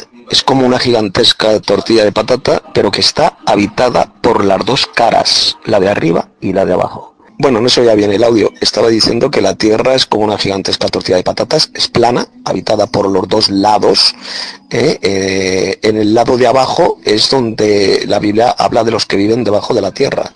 Y en la parte de arriba, en el lado de arriba, es donde vivimos nosotros. Y en el centro está la abertura polar norte, por la cual se accede al interior, es decir, al otro lado de la Tierra. ¿Eh? tal como enseña la Biblia.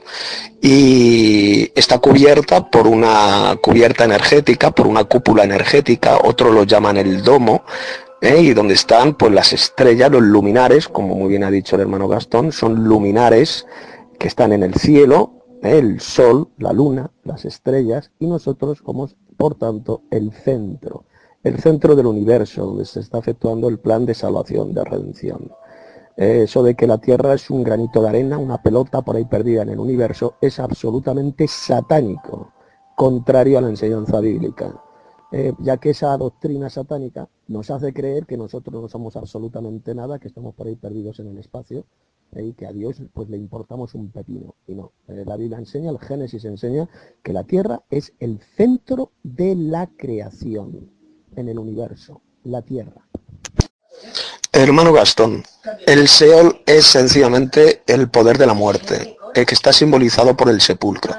Está abajo de la tierra, pero cuando la Biblia habla del Seol, o lo que es lo mismo, el Hades, el Hades en el Nuevo Testamento es lo mismo que el Seol en el Antiguo Testamento. Se refiere al reino de la muerte, al poder de la muerte, al dominio de la muerte. Eso es el Seol o Hades. Lo que no saben la mayoría, la inmensa mayoría de los terraplanistas, los que creen que la Tierra es plana, igual que yo, los que ellos ignoran es que en el otro lado del plano, es decir, debajo de la Tierra, están otros hijos de Dios, está otro mundo, el mundo que está debajo de nosotros, debajo de la Tierra, tal como dice la Biblia. Eso no lo enseñan los terraplanistas, pero eso es lo que enseña la Biblia. Bueno, dice el hermano Víctor que si una mujer puede ser diácona, eh, bueno, diaconisa es el término más correcto. Sí, por supuesto que sí, el Nuevo Testamento habla de las diáconas, de diáconos y de diáconas. Por ejemplo, el apóstol Pablo mencionó a una tal diaconisa de Cencrea, la hermana eh, de Cencrea que era diaconisa. Eh, se la llama diaconisa, que era de la iglesia de Cencrea. Hay un texto de Pablo donde lo dice. Sí, por supuesto que pueden ser diáconas o diaconisas. Los diáconos, hermanos, o diaconisas eran sencillamente, ¿qué es lo que significa? Ayudantes, ayudantes de los pastores, de los ancianos. Esos son los diáconos o diaconisas. Eran ayudantes de los ancianos, del Consejo de Ancianos, que eran los que gobernaban las iglesias. Eh, no era un solo pastorcillo el que gobernaba una iglesia, no. Eran un grupo de ancianos, de personas mayores, eh, pastores se le llama, obispos, eh, pero era un consejo de ancianos, de personas mayores. Y eran asistidos, eran ayudados por los diáconos o diáconas o diaconisas. No, hermano Vicente, no existe ninguna abertura sur. En el polo sur no hay ninguna abertura. Sencillamente para pasar al otro lado del plano, al otro lado de la Tierra plana, se puede acceder o bien por la abertura polar norte o también a través de lo que son el, el llamado polo sur, es decir, la Antártida se puede pasar también al otro lado. Pero abertura, lo que es eh, agujero, abertura polar, solamente existe la del norte, ya que la Tierra es un plano. Es como, imagínate, hermano Vicente, una tortilla de patata gigantesca. Imagínate que esa tortilla de patata tiene un agujero en el centro. ¿eh? Bien, pues ese agujero en el centro es lo que se llama el Polo Norte. Ahí están los hielos y por esa abertura polar se accede al otro lado del plano, ¿eh? al otro lado de la Tierra, a los que viven debajo de la Tierra, por la abertura polar norte. Y luego los bordes, en los bordes de la tortilla, todo eso hielo, es la Antártida, todo eso está rodeado por hielo, pero evidentemente a través del aire se puede pasar, se puede volar a través de esa Antártida para acceder al otro lado de la Tierra, que es el, pues la, Tierra de abajo, los que viven debajo de la Tierra. Eh, pero lo que es agujero, lo que es abertura polar, solamente existe la del norte. Hola, muy buenos días, queridos hermanos. Por aquí su hermano Alexander Rossi les saluda. Eh, bondad y merecida, queridos hermanos, y que la paz de nuestro Señor Jesucristo sea siempre, siempre con nosotros.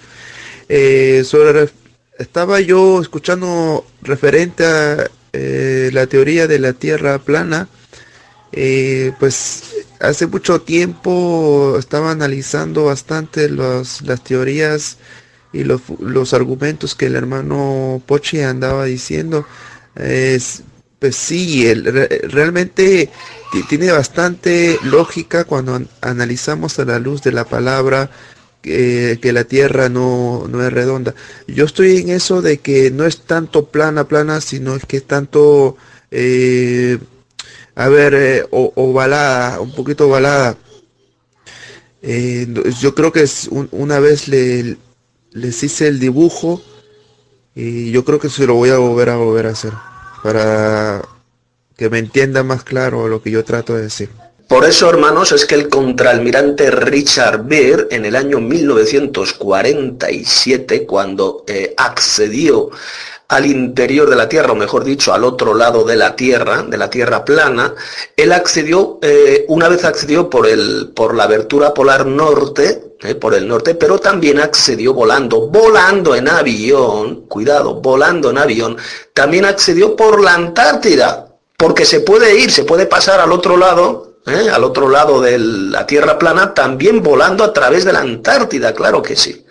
Pero en el norte donde se accede, como se accede, es por la abertura polar por esa gigantesca abertura polar. Así es como lo hizo el contraalmirante Richard Beer, ¿eh? y cuando lo queda ahí en su diario de a bordo lo explicó claramente, ¿eh? cuando accedió al interior de la Tierra. No al interior, la Tierra no es un globo, ya lo sabemos, no está hueca por dentro, no es un globo, eso yo lo creía, pero estaba errado, no es así. La Tierra es absolutamente plana, pero como he explicado, en el otro lado de la tortilla o de la pizza, como lo queráis llamar, ¿eh? el otro lado está también habitado. Son los que viven debajo de la tierra, tal como dice la Biblia. Y nosotros vivimos en el otro lado. ¿eh? La tortilla, la pizza, tiene dos superficies, ¿vale? La de abajo y la de arriba. Pues mm, el contraalmirante Richard Beer accedió al otro lado de la Tierra, repito, por la abertura polar norte. Y también accedió luego en otro momento, pues accedió en otra expedición que él hizo, accedió por, por el Polo Sur, o sea, por la Antártida, mejor dicho. Eh, volando en avión, accedió al otro lado de la Tierra. No, no, no, no, Christopher, cuidadito, no fue la NASA quien analizó la Sindon en el año 1978. No es la NASA, cuidado, muchos creen que fue la NASA. Eran científicos que muchos de ellos, no todos, muchos de ellos trabajaban para la NASA, que es otra cosa muy diferente. Pero no fue la organización de la NASA quien analizó la Síndone en el año 1978. No os confundáis, hermanos, no te confundas. La NASA es satánica, la NASA es falsa. Mira, hermano, cuando estos científicos que trabajaban para la NASA decidieron investigar, decidieron analizar la sábana santa en el año 1978, la quisieron analizar porque ellos no creían en ella, creían que era un fraude y dijeron que en media hora iban a descubrir el fraude. Y esos científicos se llevaron la gran sorpresa al descubrir que es auténtica la sábana santa. Pero no fue la NASA como organización la que analizó la sábana santa. La NASA nunca analizó la sábana santa. Fue un grupo, otro grupo que se llamaba el STUR. Muchos de esos científicos trabajaban para la NASA y fueron ellos los que decidieron formar este grupo, el STUR, para analizar la síndrome. Pero cuidadito, no fue la NASA, que quede claro, repito, no fue la NASA quien analizó la sábana santa, la síndone, en 1978. El tema de los asteroides y los cuerpos celestes que eh, ustedes ven que caen son pedazos de, mm, de, la cúpula que se desprenden, pero que parece que inmediatamente son reparados. Hay un lugar en el desierto, eh, no recuerdo el nombre, eh, que si quieren se los cuelgo ahora, donde hay mucho vidrio en el desierto. Ese vidrio es parte de lo que se rompió de la cúpula cuando fue el diluvio, cuando las cataratas de los cielos fueron abiertas. Les voy a buscar el lugar y alguna foto de eso. Eh, soy Tito Martínez. Eh, es, mirad, eh, es que no existe curvatura en el horizonte. Vosotros hacer la prueba, mirad para el horizonte, si vivís en el mar mejor todavía, porque el horizonte se ve mejor. Si miréis al horizonte veréis que no se curva, es totalmente recto. Al ser recto el horizonte, significa sencillamente que la Tierra es plana, que la Tierra no es una bola gigante. Si la Tierra fuera una bola gigante, el horizonte se curvaría cuando vas en avión o cuando lanzan un cohete ¿eh? o cuando miras al horizonte, pero no hay absolutamente ninguna curva. Es totalmente recto. Está demostrado por esas imágenes. Antes en el vídeo que he publicado, pues ahí el que ha hecho estos vídeos, pues eh, lo demuestra. ¿eh? Mismamente hace poco tiempo lanzaron un globo a la estratosfera y se ve perfectamente que la Tierra es totalmente plana. No hay ninguna curvatura en el horizonte, lo cual demuestra evidentemente de forma irrefutable que la Tierra no es un globo. Al no existir curvatura, pues no es un globo la Tierra, sino que es absolutamente plana. Es un planisferio. Es un plano. De ahí viene planeta, planeta, plano, plano, planeta es plano, está habitada en los dos lados, en el lado de arriba y en el lado de abajo. Eso es tal como enseña la Biblia. Y es por supuesto, y es por supuesto el centro de toda la creación de Dios. El centro de la creación es la Tierra. La Tierra no es un pequeño planeta por ahí perdido en el universo, en una galaxia perdida por ahí en el universo. Eso es totalmente diabólico y falso. La tierra es el centro de la creación de Dios, donde Jesús se hizo hombre, vivió aquí en la tierra, aquí, y donde se está efectuando el plan de salvación. ¿Por qué? Porque sencillamente es el centro de toda la creación. Y repito, hermanos, a veces esto os queda claro. En la NASA todo es falso, todo, absolutamente todo. imágenes, todo es falso. Vídeos, todo es mentira. Es o bien hecho con dibujos o bien hecho con imágenes de ordenador. Todo es mentira en la NASA. La NASA es la mayor estafa de toda la historia. Sencillamente eh, engañan al mundo pues para sacar muchísimo dinero. Han robado a las naciones eh, sacando muchísimo dinero para enviar satélites, supuestos satélites al espacio, etcétera, etcétera. Lo cual es totalmente mentira, es falso. No hay ni una sola imagen real satelital de la Tierra. No hay ni una. Todas son imágenes creadas con ordenador. No existe ninguna sola imagen.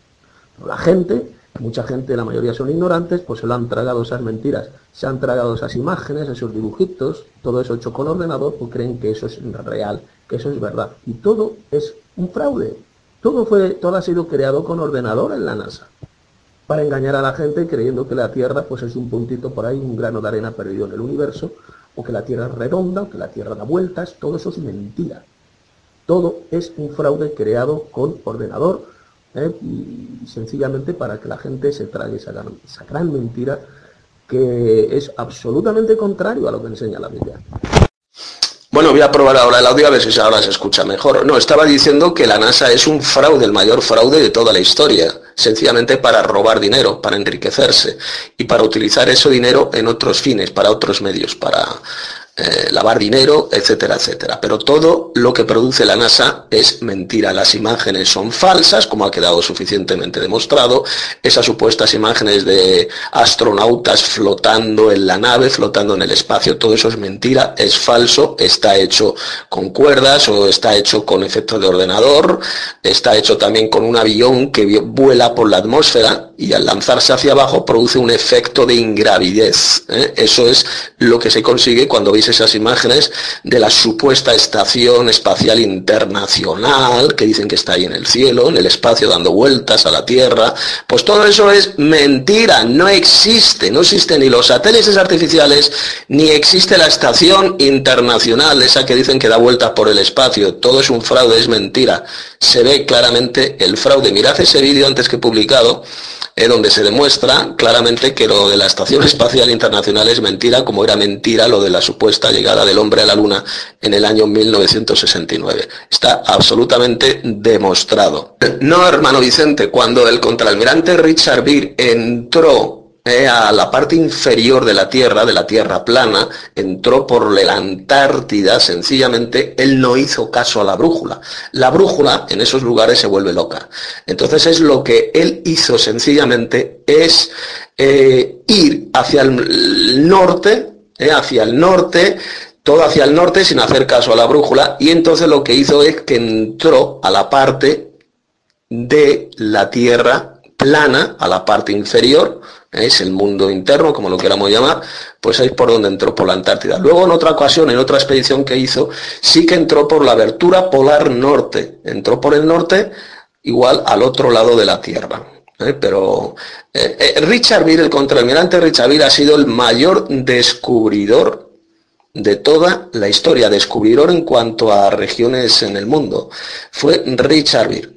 El contraalmirante Richard Beer en el siglo XX entró al otro lado de la Tierra plana, que hay otro mundo, está habitado por hijos de Dios, hay lagos, hay montañas, ¿eh? mucho mejor, es parecido a la parte esta nuestra donde vivimos nosotros, pero mucho mejor todavía. Por lo tanto, las dos caras están habitadas, las dos caras de la tierra, la de arriba y la de abajo, están habitadas, tal como enseña la Biblia. La Biblia habla claramente de los que viven debajo de la tierra, y cuando habla de los que viven debajo de la tierra se refiere a estos, a los que están al otro lado de la tierra, en la parte plana del otro lado de la tierra.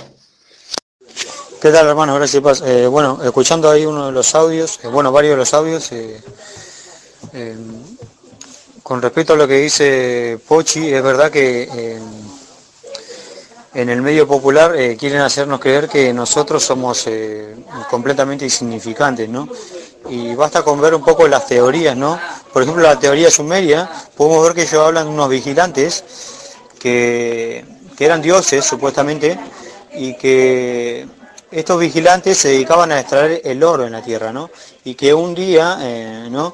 estos eh, vigilantes se rebelaron contra los dioses más supremos y decidieron no trabajar más.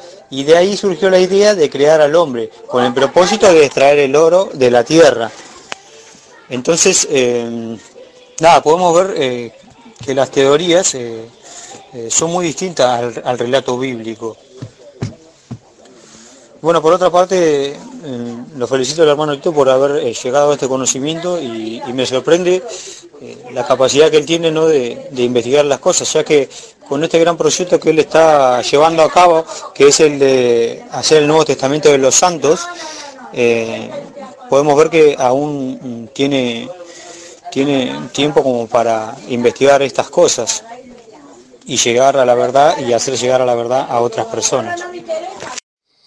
A ver, pregunta, Tito Martínez. Pregunta al hermano Vicente que al ir al otro lado de la Tierra, a la otra cara de la Tierra plana, que cómo es que no se fueron, salieron despedidos por el espacio. Pues muy sencillo, hermano, la explicación es muy simple. Porque el centro de gravedad de la Tierra está en la corteza. A ver, te lo voy a poner un sencillo ejemplo para que lo entiendas. Imagínate una gigantesca tortilla, tortilla de patata. Bien, la corteza, lo que es el grosor, tiene aproximadamente mil kilómetros. ¿eh? Pues el centro de gravedad gravedad está en el centro, en la mitad de esa tortilla, es decir, en la mitad eh, la mitad de esos mil kilómetros está el centro de gravedad. Por eso es que nosotros, arriba, en la parte superior de la tortilla, pues no salimos despedidos al espacio, porque estamos atraídos hacia abajo, eh, hacia la gravedad, hacia el centro de gravedad. Y los que viven al otro lado de la Tierra, al otro lado del plano, pues igual no salen despedidos al espacio porque la gravedad les empuja hacia el centro. Eh, que sería el centro de la gravedad de la Tierra, esa mitad, eh, que repito, la corteza de la Tierra tiene aproximadamente mil kilómetros, mil kilómetros, ¿de acuerdo? O sea que no es un plano lisito como si fuera una hoja de papel, no, es una Tierra plana pero que tiene un grosor de aproximadamente mil kilómetros. Y el centro de gravedad, repito, está en la corteza de la Tierra, ¿vale? Por eso es que estamos atados sujetos a la gravedad. La Tierra es absolutamente plana porque está demostrado. Cualquiera que mide al horizonte, y esto lo sabe muy bien el hermano Capi. Capi dice que no, que Capi dice el hermano que la Tierra es redonda porque él dice que la ve redonda. No es cierto, hermano. Tú miras bien en el mar y tú que conoces bien el mar, mira el horizonte y verás que es recto, no es curvo. Yo he hecho la prueba. Yo he mirado en el horizonte He mirado aquí en el horizonte en Madrid y efectivamente se ve totalmente liso, totalmente recto, es plano. Igual ocurre si vas en un avión. Si vas en un avión y no miras, no miras el horizonte por un ojo de pez, sino que miras el horizonte tal y como es, verás el horizonte absolutamente recto, absolutamente plano. No existe curvatura en la Tierra. La Tierra, por lo tanto, está demostrado que no es redonda, porque al no tener curvatura, al no curvarse el horizonte, significa que la Tierra no es redonda. Esto lo entiende hasta un niño de cuatro años. Eh, hermano Capi, los vídeos trucados son los de la NASA, que hicieron un espectáculo, un trucaje una película con lo de la llegada, supuesta llegada del hombre a la luna, que te quedas impresionado. Mira cómo descubrieron que son falsos, que es falsa esa supuesta llegada a la luna. Mira esos vídeos donde se demuestran los fraudes, los trucos que utilizó la NASA para hacer eso.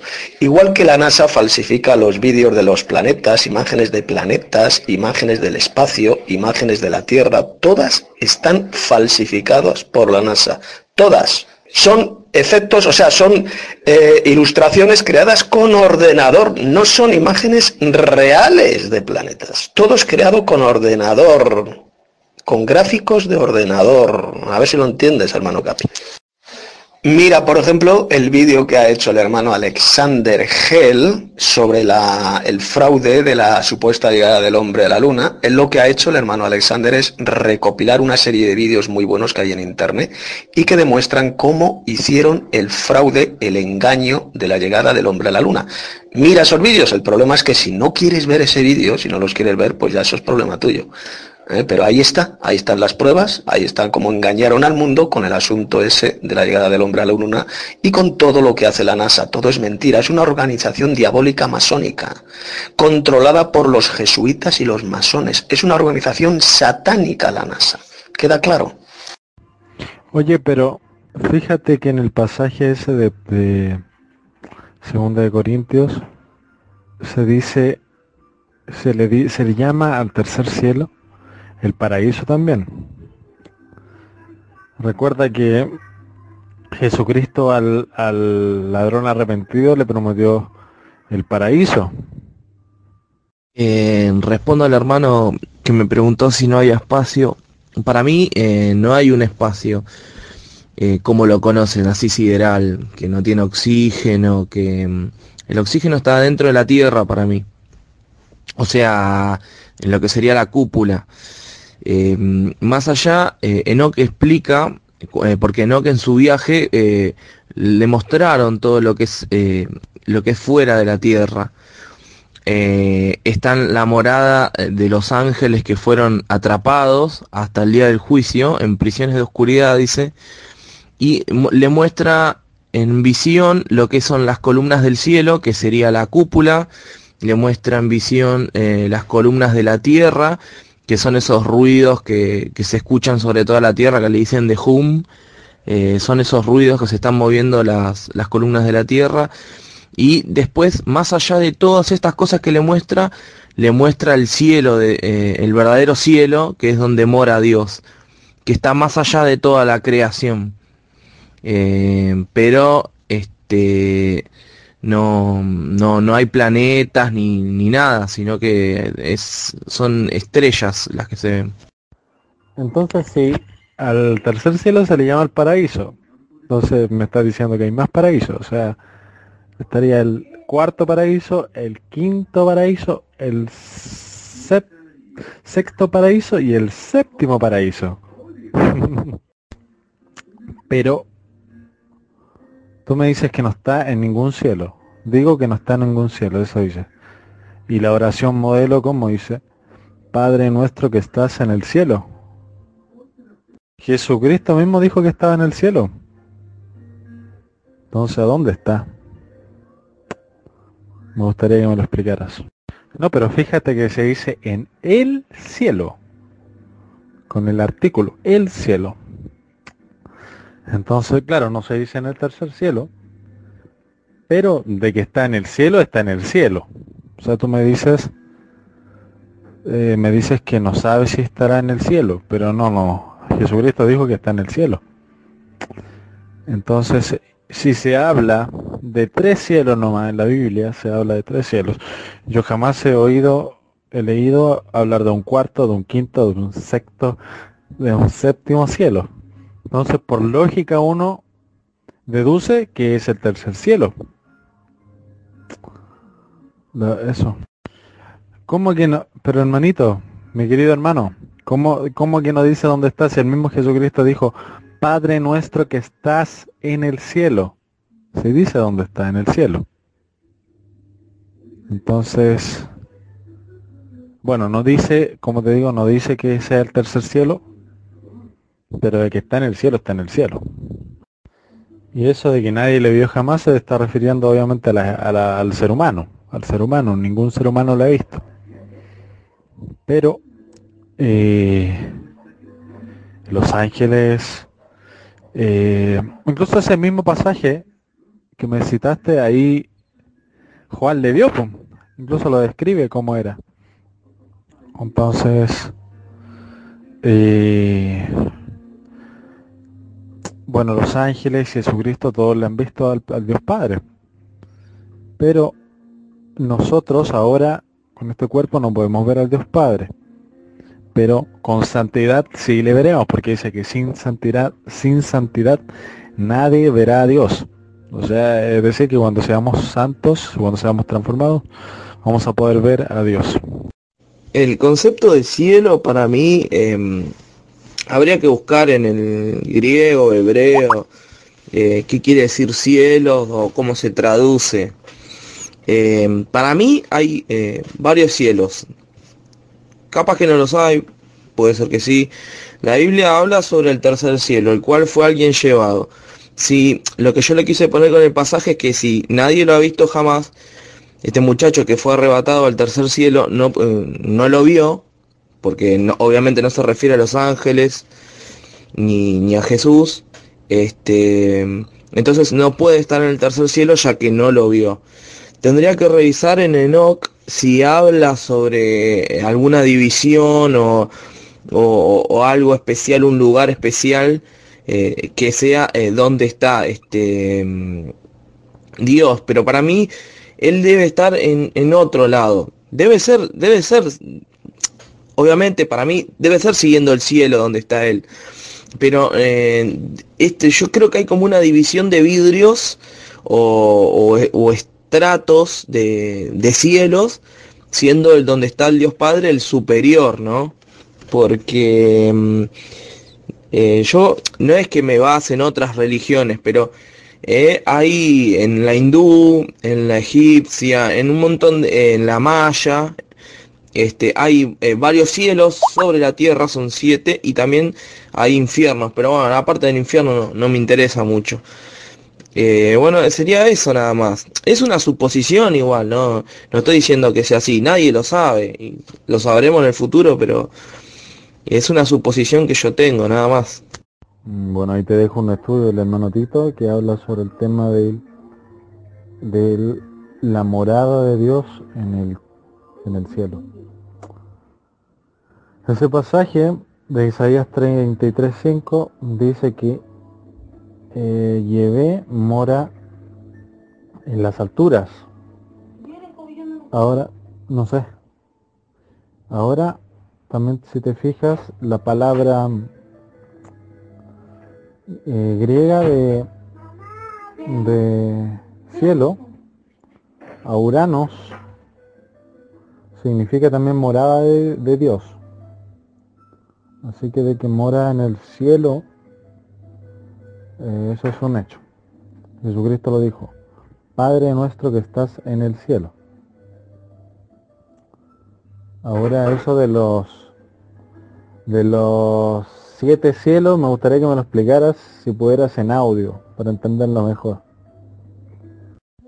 Una cosa que me gustaría que me explicaras es ¿qué es el segundo cielo para ti?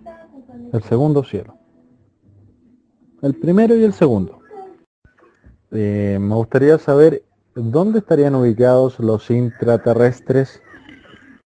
Me gustaría saber dónde estarían ubicados los intraterrestres en ese en ese gráfico que me mandaste y por qué está el Seol en ese lugar es, ¿qué piensan que el Seol es el infierno? Eh, otra cosa, si Dios, obviamente Dios está en el cielo de cielos, entonces tendría que estar supuestamente en el séptimo cielo, ya que tú dices que son siete cielos, debería estar en el séptimo cielo. No, hermano, eh, le respondo y me voy a comer porque me van a matar si no. Em, si está o no en el séptimo, ni idea. Tal vez esté en uno más allá, como puso en el pasaje este hermano más arriba, em, el hecho eh, de que la Tierra sea plana no, no quita que haya intraterrestres, pero no serían intraterrestres, porque no están dentro de la Tierra, tal vez para nosotros que estamos arriba, pero tal vez para ellos el arriba sea el abajo de nosotros. Eh, para mí no, no son intraterrestres, sino que son este, pobladores de esa tierra al otro lado, ya que la tierra ya no es una esfera, no están dentro, sino sobre el, lado B, sería. Eh, bueno, nada más, déjeme sus consultas y yo voy a intentar respondérselas. Y el tema del Seol, eh, es por eso que le pregunté a Tito, porque mm, todavía no lo tengo muy claro eso, a lo que se refieren con Seol. Yo creo que es más que nada por el, libro de Enoch que habla sobre el Seol y, y lo muestra como es. Eh, pero deberíamos empezar a, o Tito debería empezar a, leer pasaje por pasaje e intentar explicarlo. O alguien con conocimiento. A ver si no se va el mensaje. Está escuchando más o un poquito lo que estáis en mensajes en audio que estáis enviando. A ver, el hermano Pochi habla de siete cielos. Eh, a ver, la Biblia jamás habla de siete cielos. Nunca menciona un séptimo cielo, ni un sexto cielo, ni un quinto cielo, nada de eso. La Biblia, el Nuevo Testamento especialmente, habla de tres cielos. El primer cielo, el segundo cielo y el tercer cielo. El apóstol Pablo habló del tercer cielo como el paraíso, lo identificó con el paraíso, el paraíso celestial lo dijo ahí, en, creo que es en Segunda de Corintios, que conoció a uno que fue arrebatado hasta el tercer cielo. No habla de siete cielos por ninguna parte. Eso de que hay siete cielos, repito, eh, eso yo no sé de dónde lo ha sacado, hermano Poche, porque la Biblia no menciona siete cielos por ninguna parte. Disculpad, me llaman por teléfono. El hermano Poche dice que como el arcoíris tiene siete colores, entonces, por lo tanto, hay siete cielos.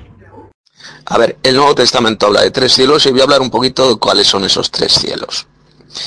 A ver, esto lo he explicado mm, bastante bien en el gráfico ese que dibujé ayer, que está, aunque esté mal dibujado, pero ahí más o menos se entiende. Eh, lo, lo, he publicado hace unas horas, ahí lo podréis ver. El primer cielo es el cielo azul, es el cielo atmosférico, es donde están los pajaritos, por donde vuelan los aviones, ese es el primer cielo. ¿El segundo cielo cuál es? Pues el segundo cielo es el cielo estelar, donde está el Sol, la Luna y las estrellas. Es el espacio sideral. Sí que hay espacio sideral. ¿Cómo que no hay espacio sideral? El espacio sideral es el segundo cielo, o como habla también en ese pasaje de Efesios, huestes espirituales de maldad en las regiones celestes. Esas regiones celestes es el segundo cielo donde están los planetas, donde están las galaxias, donde están las estrellas, el sol, la luna. Eso es el segundo cielo. Y luego el tercer cielo es el paraíso de Dios, es el paraíso celestial. Es el cielo de los cielos, ¿eh? ese es el tercer cielo que menciona el Nuevo Testamento. Entonces, eh, sí que hay tres cielos, lo que no hay son siete cielos. La tierra es plana, la tierra no se mueve, la tierra es el centro de toda la creación, hay un domo o hay una cúpula energética, como lo queramos llamar, que rodea, que rodea lo que es la tierra, la tierra plana. Debajo de la tierra hay hijos de Dios, porque lo dice la Biblia, esos están al otro lado de la tortilla, al otro lado de la tierra plana, son los que viven, los hijos de Dios que viven ahí. Y el primer cielo, repito, es el cielo atmosférico. ¿eh? La luna, el sol, las estrellas no están en el primer cielo, porque hay muchos eh, tierraplanistas que yo no sé por qué dicen que la luna y el sol y las estrellas están en el primer cielo. No, ¿cómo el sol, la luna y las estrellas van a estar en el cielo atmosférico? No. El sol, la luna y las estrellas están en el segundo cielo, en el cielo estelar, en el espacio. El espacio existe. ¿Eh? Eso, ¿Qué es eso de que el espacio no existe? Claro que existe el espacio, eso es el segundo cielo. Y luego hay otro cielo, el supremo, que es el tercer cielo, es el paraíso celestial, es el paraíso de Dios. Eh, pero eso de siete cielos, nada. La Biblia no habla de siete cielos por ninguna parte. Eso que algunos mencionan, oh, el séptimo cielo. Que no existe el séptimo cielo, ¿de dónde saca eso del séptimo cielo? La Biblia no habla de semejante cosa. Y sobre el tema del domo, de la cúpula, yo me inclino, eh, yo creo que se trata, eh, más que de un cristal, cristal literal, se trata de una cúpula energética una cúpula energética que impide que el ser humano pueda físicamente ir a otros planetas, pueda ir al espacio. Es una cúpula energética. Hay imágenes, por ejemplo, de cohetes lanzados por Estados Unidos o por Rusia, que cuando llegan a cierta altitud, ¿eh? es como si chocaran contra una cúpula energética y el cohete se desintegra, el cohete queda destruido. ¿eh? uno de los vídeos que he enviado aquí que he puesto en el grupo, pues se ve claramente como el cohete al ascender hasta cierta altura, no sé son 30, 40 kilómetros de altura, se ve como choca contra algo energético, ¿eh? la punta del cohete y el cohete estalla y revienta. Por tanto, lo que es es una cúpula que yo más me inclino a creer que es una cúpula energética. Además, hermanos, es muy fácil que comprobéis por vosotros mismos que existe el segundo cielo, que existe el espacio sideral. Basta con que os compréis un sencillo telescopio. Si os compráis un telescopio podréis, eh, si vais eh, eh, a una noche donde no hay luna, donde es una noche que se vean bien las estrellas, o vais a un lugar alejado de las ciudades, ¿eh? que se pueda ver bien el cielo con toda con las estrellas y cogéis un telescopio y miráis podréis observar que hay que hay cúmulos estelares que se ve la, la Vía Láctea, se ven, eh, incluso se puede apreciar, se puede ver por medio de un telescopio casero el planeta Marte o Júpiter o Saturno, como muchos astrónomos eh, aficionados pues los, han, los han visto y los han fotografiado, todos estos planetas, ¿eh? Eh, cúmulos estelares, galaxias, se puede ver perfectamente. Eso es el segundo cielo, es el espacio sideral. Así que eso que dicen algunos terraplanistas de que no existe el espacio sideral, que no existe eso, pues el segundo cielo, pues eso es una tontería. ¿Dónde saca eso? Entonces, que, que, que las galaxias, eh, las estrellas son ahí puntitos pequeños que están ahí pegaditos ahí en la cúpula, en el domo, eso es una tontería y una infantilada. Eso no es cierto. Los cúmulos estelares, las galaxias existen, las galaxias existen, las galaxias existen y vosotros supongo sabéis lo que es una galaxia. ¿eh? Un astrónomo aficionado con un buen telescopio puede observar cúmulos estelares, puede observar galaxias que no están pegadas las galaxias ahí como si estuvieran pintaditas ahí en el lomo, ¿eh? en la cúpula, que no. No seamos infantiles, utilicemos un poquito el cerebro. La Biblia habla de tres cielos, ¿eh? y el segundo cielo es el espacio sideral. Luego está el cielo de los cielos, que es el tercer cielo. Es el paraíso celestial. Pues sí, lo, sí que lo sabemos, hermano Pochi. La Biblia habla de tres cielos, sí que lo sabemos. Lo dijo el apóstol Pablo, de tres cielos, que fue arrebatado al tercer cielo, al paraíso. Y lo que nunca habla la Biblia es de siete cielos. Por lo tanto, sí que sabemos que hay tres cielos. Eso de siete cielos, si existieran siete cielos, hermano Pochi, la Biblia hablaría pues de siete cielos. eh, habría por ahí pasajes donde se habla de siete cielos, pero es que no existe. Hemos llegado al final de la charla bíblica de hoy. Les ha hablado Tito Martínez. Que la gracia y la paz de Dios nuestro Padre y del Señor Jesucristo sea siempre con ustedes.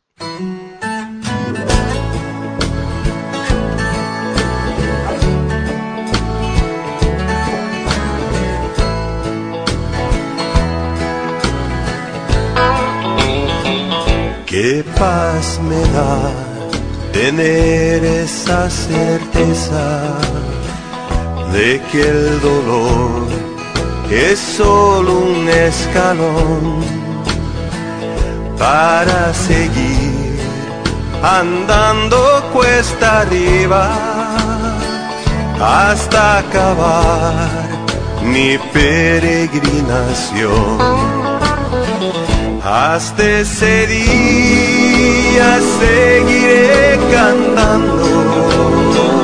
Hasta ese día viviré feliz. Hasta alcanzar la tierra prometida y estar por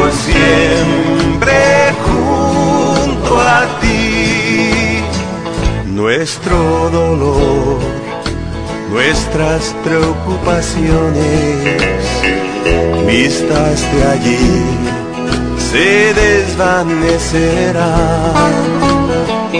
Y lo que en este mundo valoramos sin importancia nos parecerá. Hasta ese día seguiré cantando.